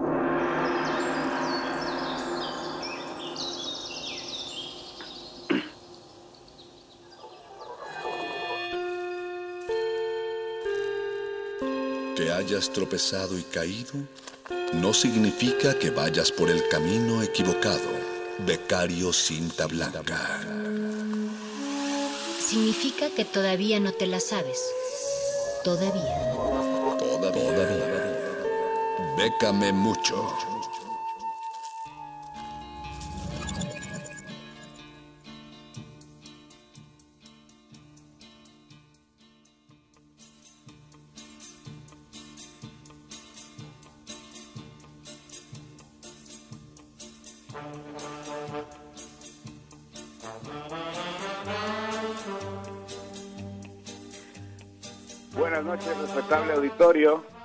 Hoy es miércoles 2 de septiembre. No estaba muerto, andaba en la pandemia. Beca de mucho is back. Y vámonos con la información porque la beca es de quien la trabaja ahora más que nunca. La primera opción que tenemos es la de Contigo, Banco de Producciones. Muchos sabrán que salió una convocatoria titulada Contigo en la Distancia. Esta es la segunda edición. Quienes ganaron la primera no sean golosos, dejen que participen los que no ganaron. Estaba dirigida a artistas, creadores, creadoras y profesionistas de cultura en general. Deberán registrarse como agente cultural en la plataforma Telar y posteriormente cumplir con el proceso de registro. Quienes resulten seleccionados obtendrán un monto neto de 13 mil pesos. La siguiente opción que traemos para esta noche es la de Resiliencia Sonora. Es dirigida a intérpretes mexicanos y extranjeros, solistas o agrupaciones de cámara. Proyectos de concierto con máximo de una duración de una hora y el pago será según los tabuladores de Música UNAM. La siguiente opción para esta noche es la de reimpresiones universitarias. Esta convocatoria apoyará la reimpresión de 10 libros universitarios dirigidos tanto a la comunidad universitaria como al público en general y el costo total de la reedición será menor a 80 mil pesos. La cuarta opción para esta noche es la de Resiliencia Sonora, dirigida a compositores mexicanos y extranjeros con residencia legal en el país. Deberán presentar un proyecto en composición, musical nueva en alguno de los siguientes rubros, bueno, en los rubros que maneja la- las bases, podrán checarlos a detalle, pero los montos van desde los 25 hasta los 50 mil pesos. La quinta no mala selección para esta noche es la de colección de cuadernos digitales de música. Son ensayos dirigidos a un público no especializado que aborden alguna de las temáticas citadas en las bases. El pago según la extensión del texto va desde los 7 mil hasta los 12 mil pesos. La sexta opción, producción de obra artística dirigida a artistas visuales mexicanos y extranjeros para realizar obras artísticas tanto en 2020 como en 2021. Cada uno de los seleccionados tendrá 100 mil pesos para su proyecto. Estas y otras opciones, recuerden que ya pueden checarlas en las redes oficiales de Resistencia Modulada y en las de Lecharre. Estén atentos tanto a las secciones del aire como de redes sociales, pues estamos por lanzar una sección especial con este tipo de convocatorias que están surgiendo por la contingencia para atender la pandemia, pero se les dará más información en los próximos días. De momento, no me queda más que desearles lo mejor, que se sigan cuidando y nos escuchamos la próxima semana con más opciones en donde puedan aplicar mexicanos porque la beca es de quien la trabaja.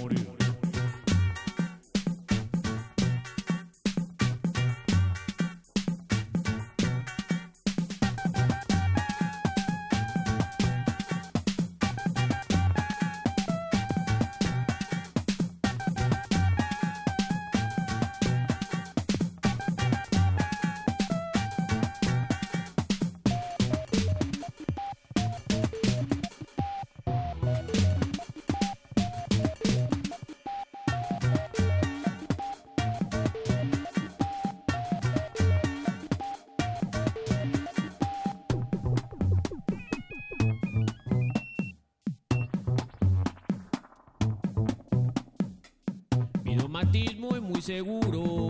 Pura igualdad. Mi dogmatismo es muy seguro.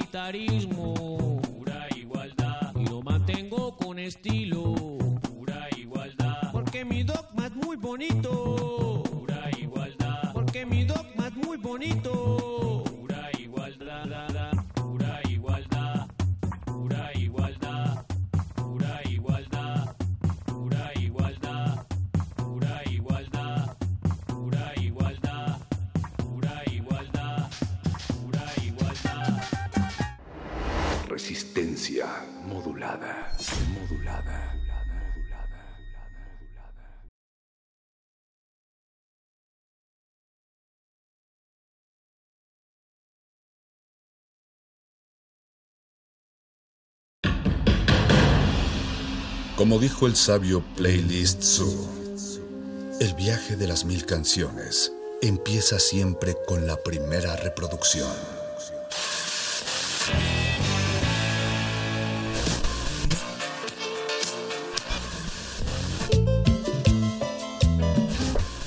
A continuación, un maestro te abrirá la puerta de su lista de reproducción. El resto va por tu cuenta. Ley listo.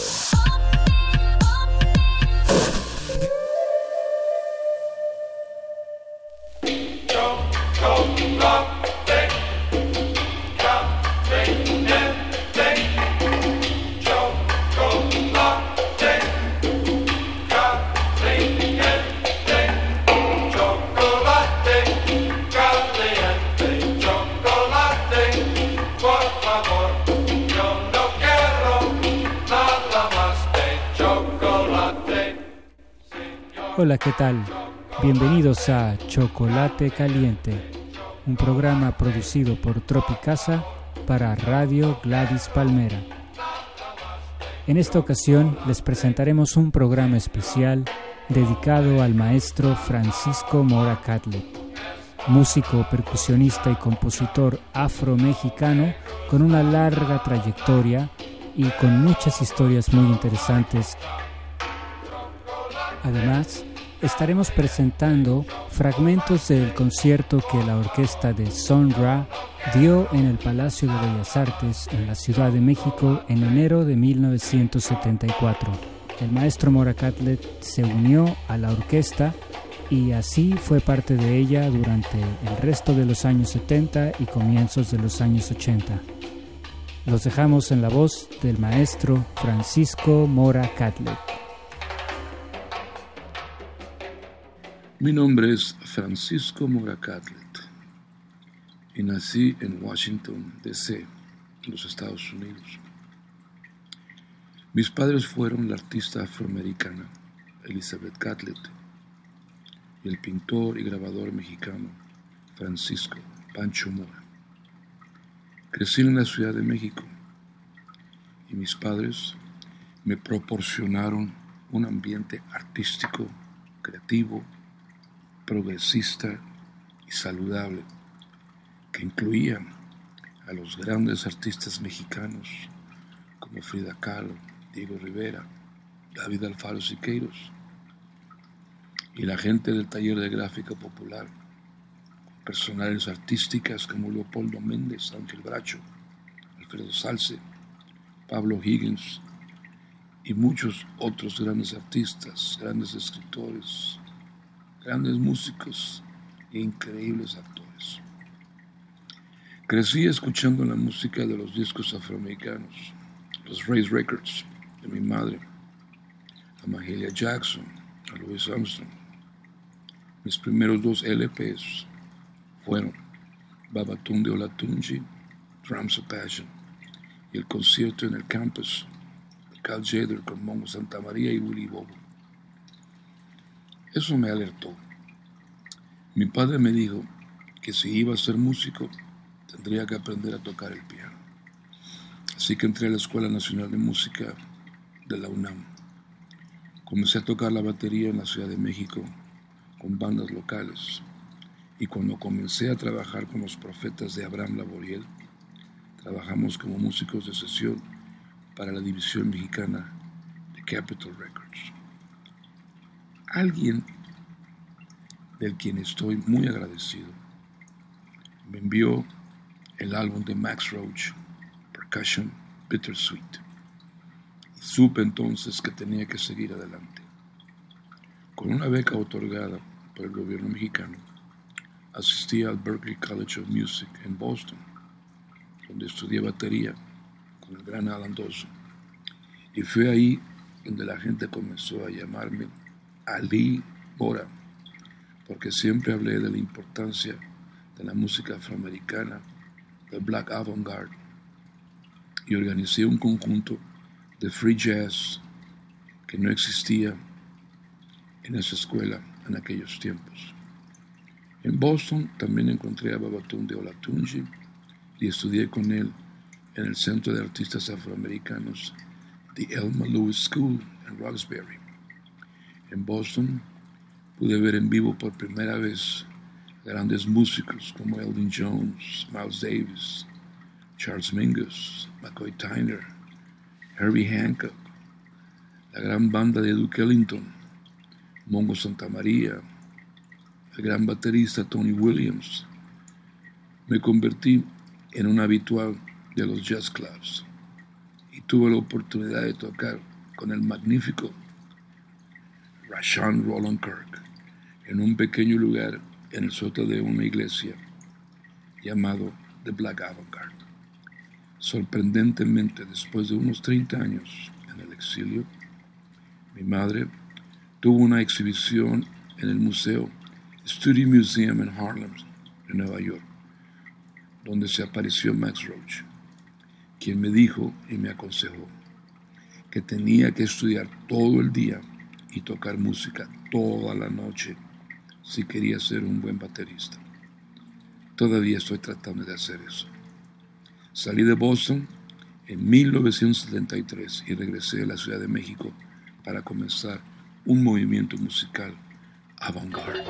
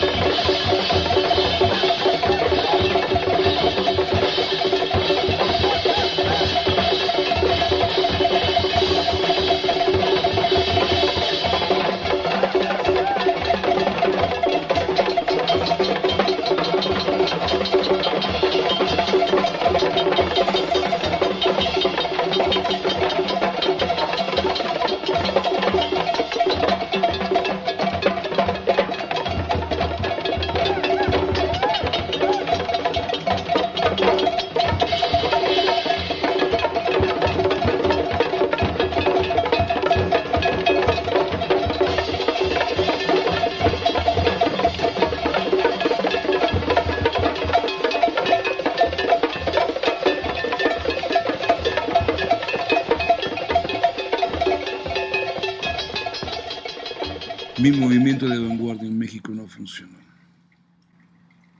Pero en enero de 1974 me sorprendí mucho cuando vi un póster que decía Sun Ra en el Palacio de Bellas Artes.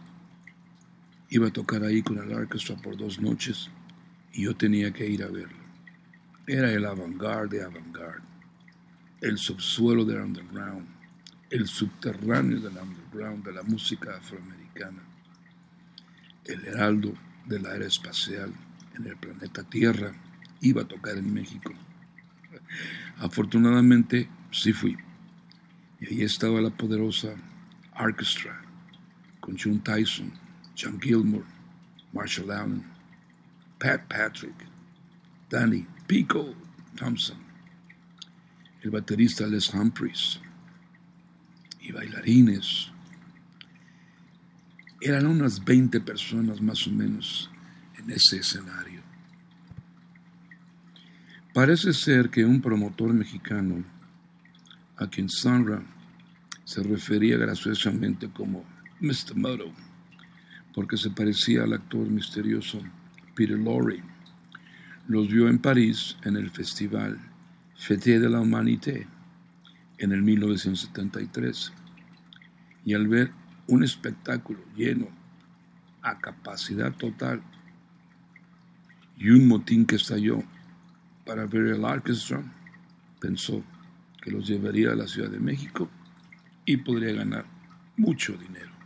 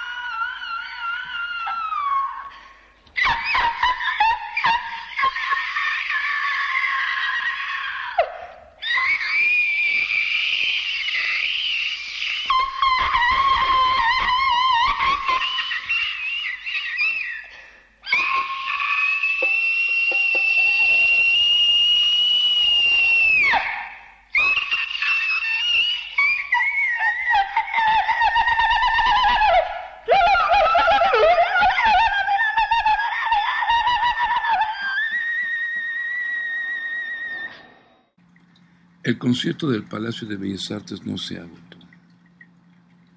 Aproximadamente dos tercios estaban llenos y el público no sabía cómo sentirlo o entenderlo. Ahí estaba John Gilmore, tocando solos fuera del registro del sax tenor. Sun Ra, tomando solos de sintetizador eléctrico. Marshall Allen, con solos intensos de alto sax. John Tyson cantando maravillosamente y la audiencia algo dudosa. Personas como Duke Ellington o el Modern Jazz Quartet se habían llenado a capacidad y se recibieron calurosamente, pero me pareció que con Sandra eran en su mayoría educados y mientras yo estaba muy excitado y animado, la gente me miraba de manera extraña. Yo sabía quiénes eran y nunca los había visto en vivo, así que estaba muy emocionado.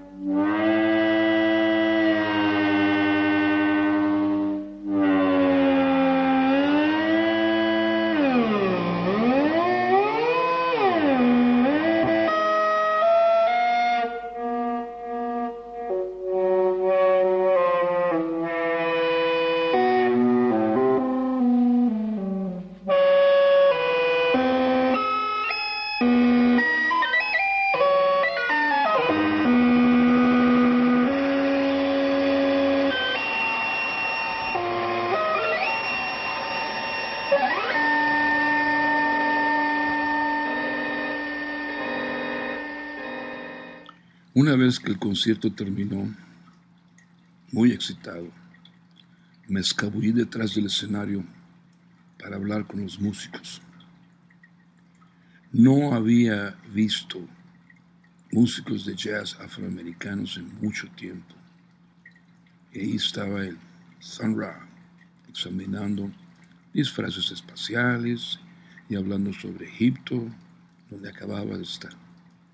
Escuché a Pico decir Les Humphreys tenía que regresar a Filadelfia y que tenían que mandar a buscar otro baterista. Salté a la oportunidad y le dije a Sandra, yo toco batería y estudié con Alan Dawson y fui parte del Black Avant-Garde en Boston. Me invitó a una audición en el Teatro Hidalgo al día siguiente por la mañana, donde iban a empezar su residencia en México. Estuve ahí tempranito en la mañana, con la batería puesta. Sandra apareció y me dice, play, toca. Respondí, ¿tocar? ¿Tocar qué?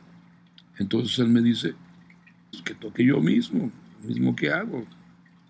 Y estallé en la batería, con un jazz libre.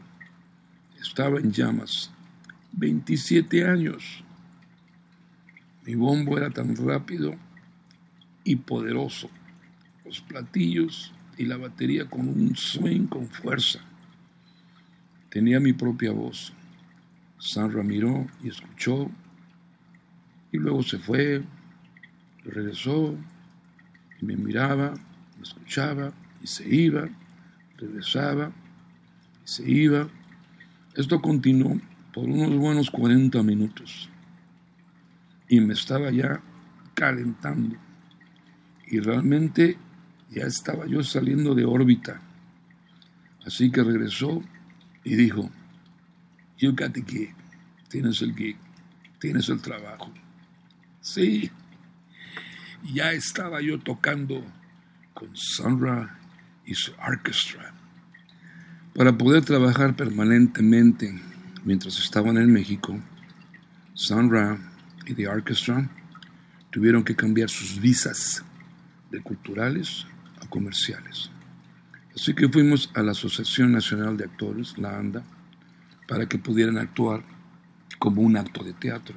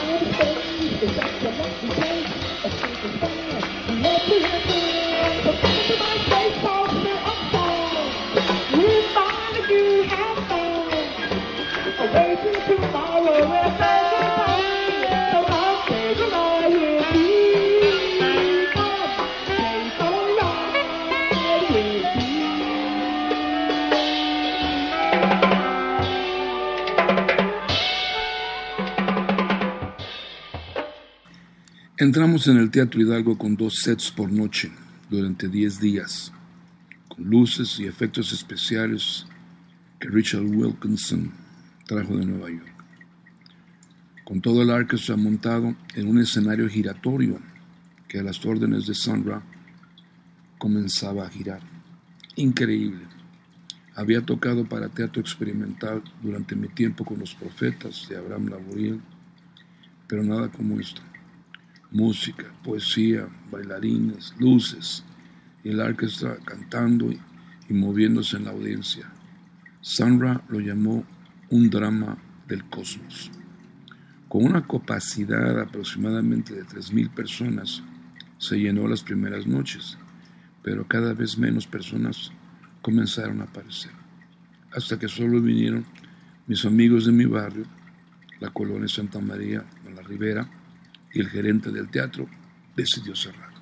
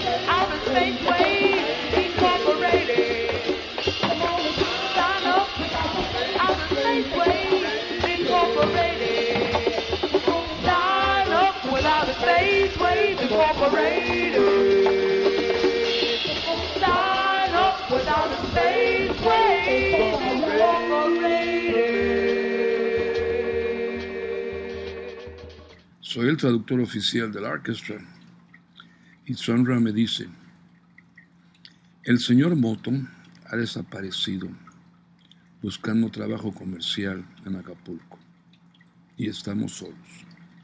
Me pregunta, ¿cuáles son los periódicos más importantes de México? Le respondo, Excelsior, Universal, Novedades, El Sol. Entonces dice que iremos ahí mañana. Con otros compañeros de la orquesta nos presentamos al Excelsior al día siguiente. Le preguntaron, ¿podemos ayudarlo? Él dice, soy un músico de jazz de los Estados Unidos y estamos en México tocando. Me gustaría ver al editor. Dicen, un minuto por favor. Y enseguida estamos en la sala de conferencias del editor principal, con reporteros y fotógrafos. Al día siguiente, la gran noticia es Sunra en México y comenzamos a trabajar en todas partes, parques, teatros, la Embajada de Francia, la Escuela Nacional de Música. El Conservatorio Nacional nos rechazó porque dijeron de plano que Sandra era comercial. Pero hicimos también un programa de televisión, siempre en domingo, las Supremes que estaban en la Ciudad de México y un elefante de un circo.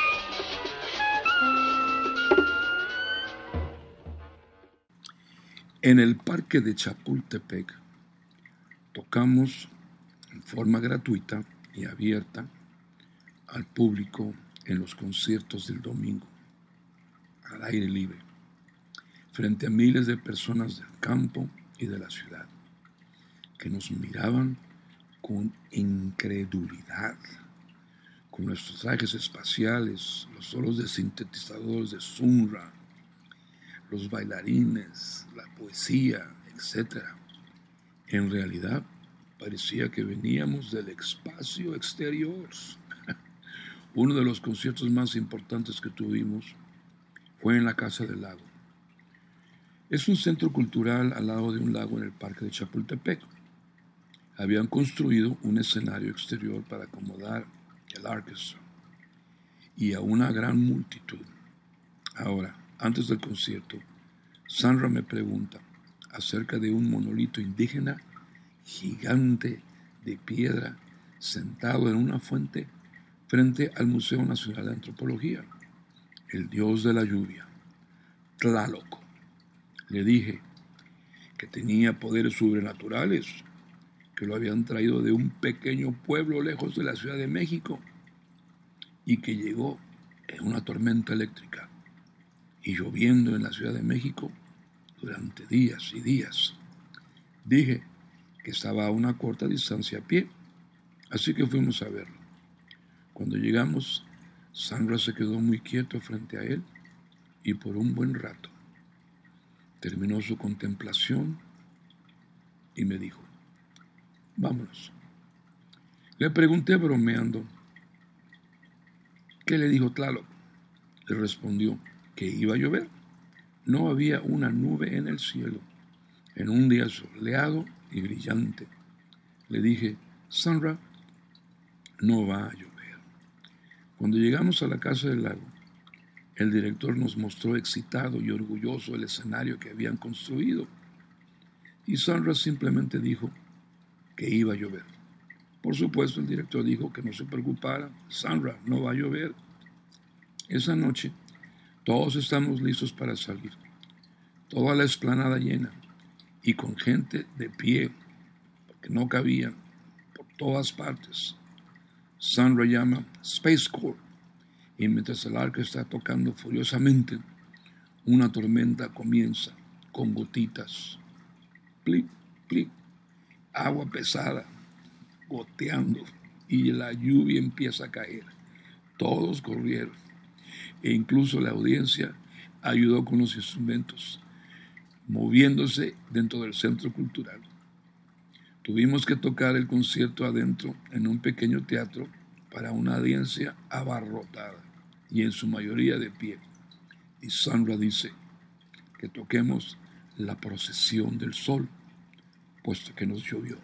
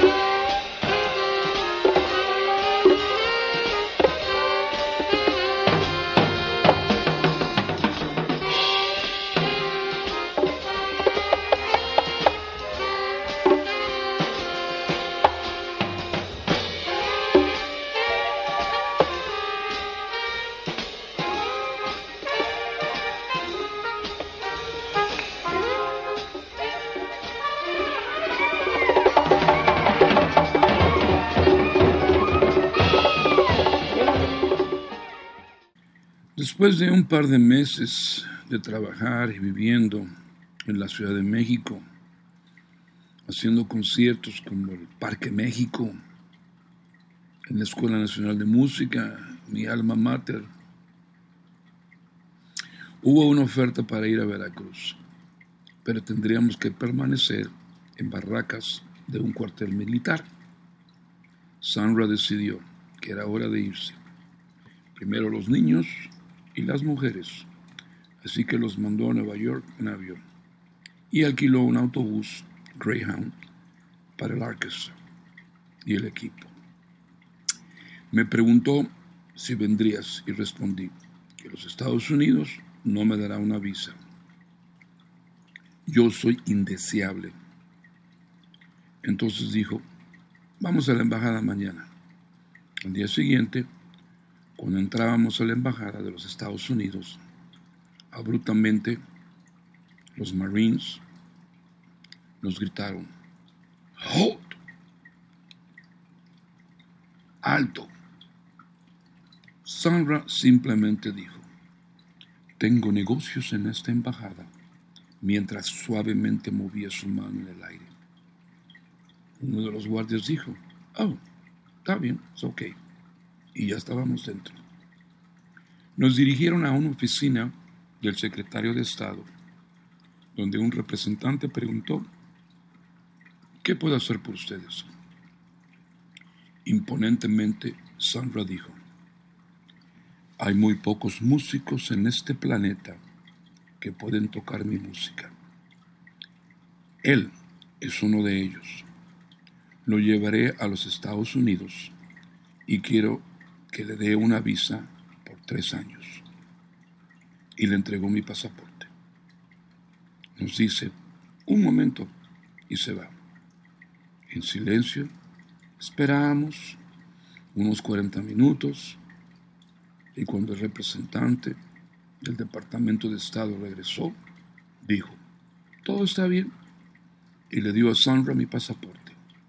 Salimos de la embajada y mientras caminábamos ya por el paseo de la reforma, Sandra se detiene, me da mi pasaporte y me dice, ¿ves? El poder de la palabra es más poderoso que el poder de la espada.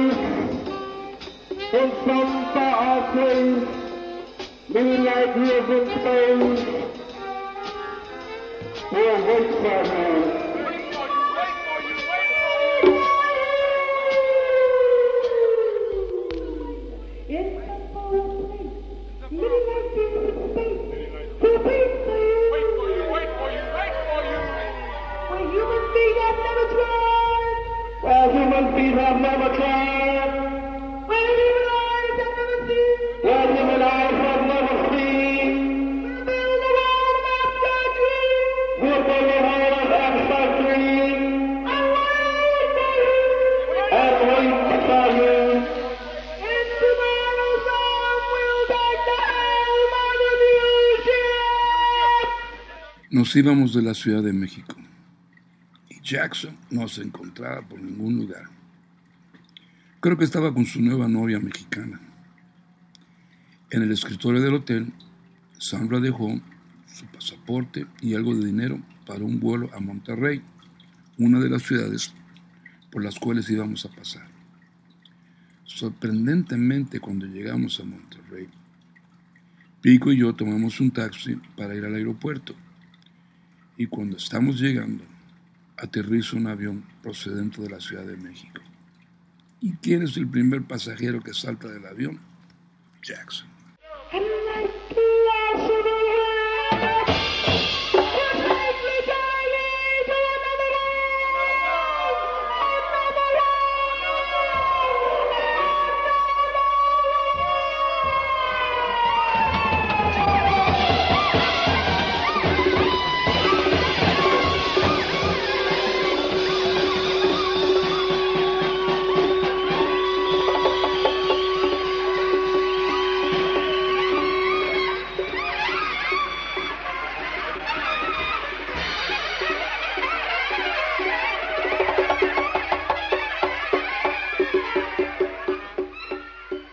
Desde que conocí a Babatunde Olatunji en Boston y inspirado por Max Roach, que tampoco yo sabía que trabajaría con Max Roach durante tanto tiempo en tantos de sus diversos proyectos, siempre llevando la batería de una actuación en solo, de solista, a una gran diversidad de conjuntos, dúos, tríos, cuartetos, quintetos, orquestas, el ensamble de percusión, un boom, tantas, tantas cosas, con bailarines de tap, en Sesame Street, tantas situaciones para demostrar la validez del instrumento y su versatilidad, mientras se mantiene en la tradición del jazz, la tradición creativa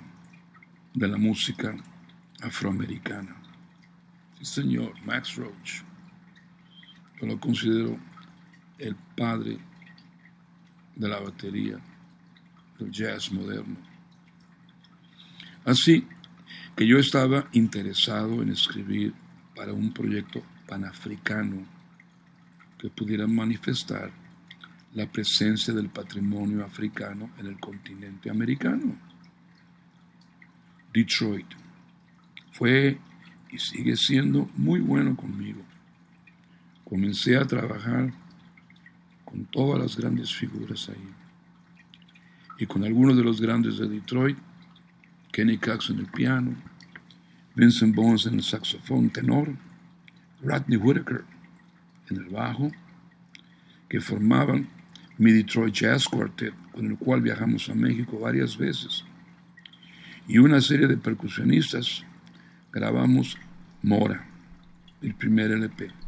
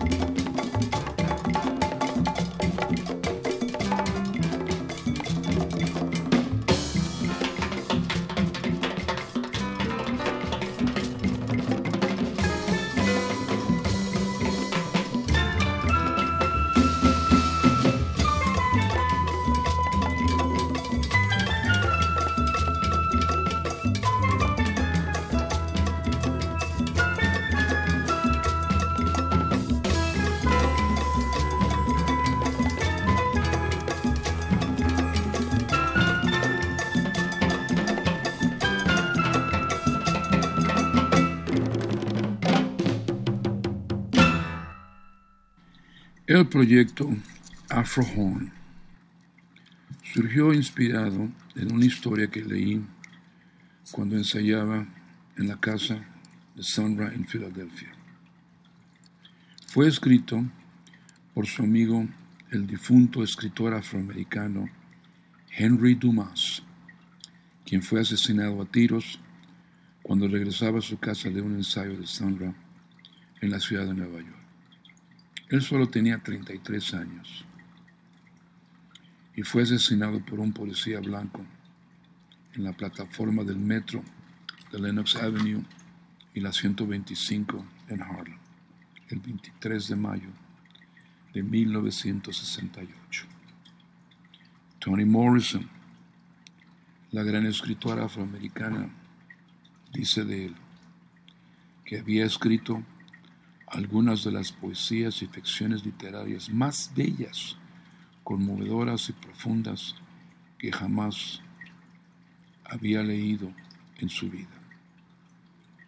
El cuento de Henry Dumas, May the Circle Be Unbroken, o El Círculo estará intacto, o no se romperá. El afrohorn, dice Henry Dumas, tiene características y propiedades mágicas y místicas. Escribió, solo hay tres afrohorns en el mundo. Fueron forjados a partir de un metal raro que solo se encuentra en África y en América del Sur. Nadie sabe quién forjó los afrohorns, pero la opinión general entre los musicólogos es que fueron los egipcios antiguos. Un museo europeo guarda uno y se supone que el otro está en algún lugar de la costa oeste en el Pacífico de México, entre una tribu de indígenas. Probe, un músico afroamericano, obtuvo el suyo de un vendedor ambulante negro que afirmó haber viajado mil millas solo para dárselo a su hijo. Yo estuve tan impresionado que tuve que tenerme un Band. Así que el primer tento fue en Detroit.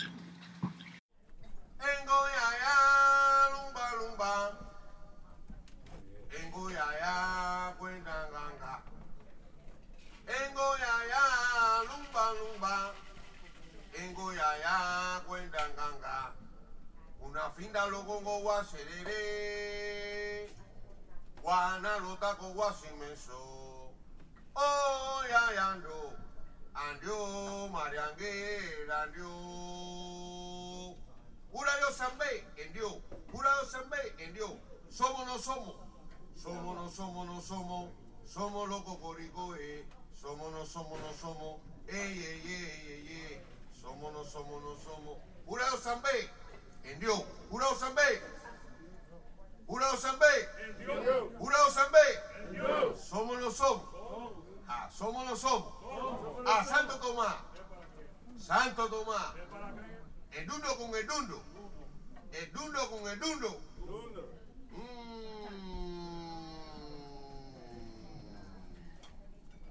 Ache baba, ache ye, ache olofu, ache oloru, acei bakokoni acei baye baye tonu tumbele soldumari bobo egun ara onu iyalotsa alotsa eri dogun nkamatse obuworo o ile olofu oloyu afrohom kosigu anu ninya ofu. Araye achelu ofitiba koba unlo yumbire umbowo umboache arigu babawa Woo!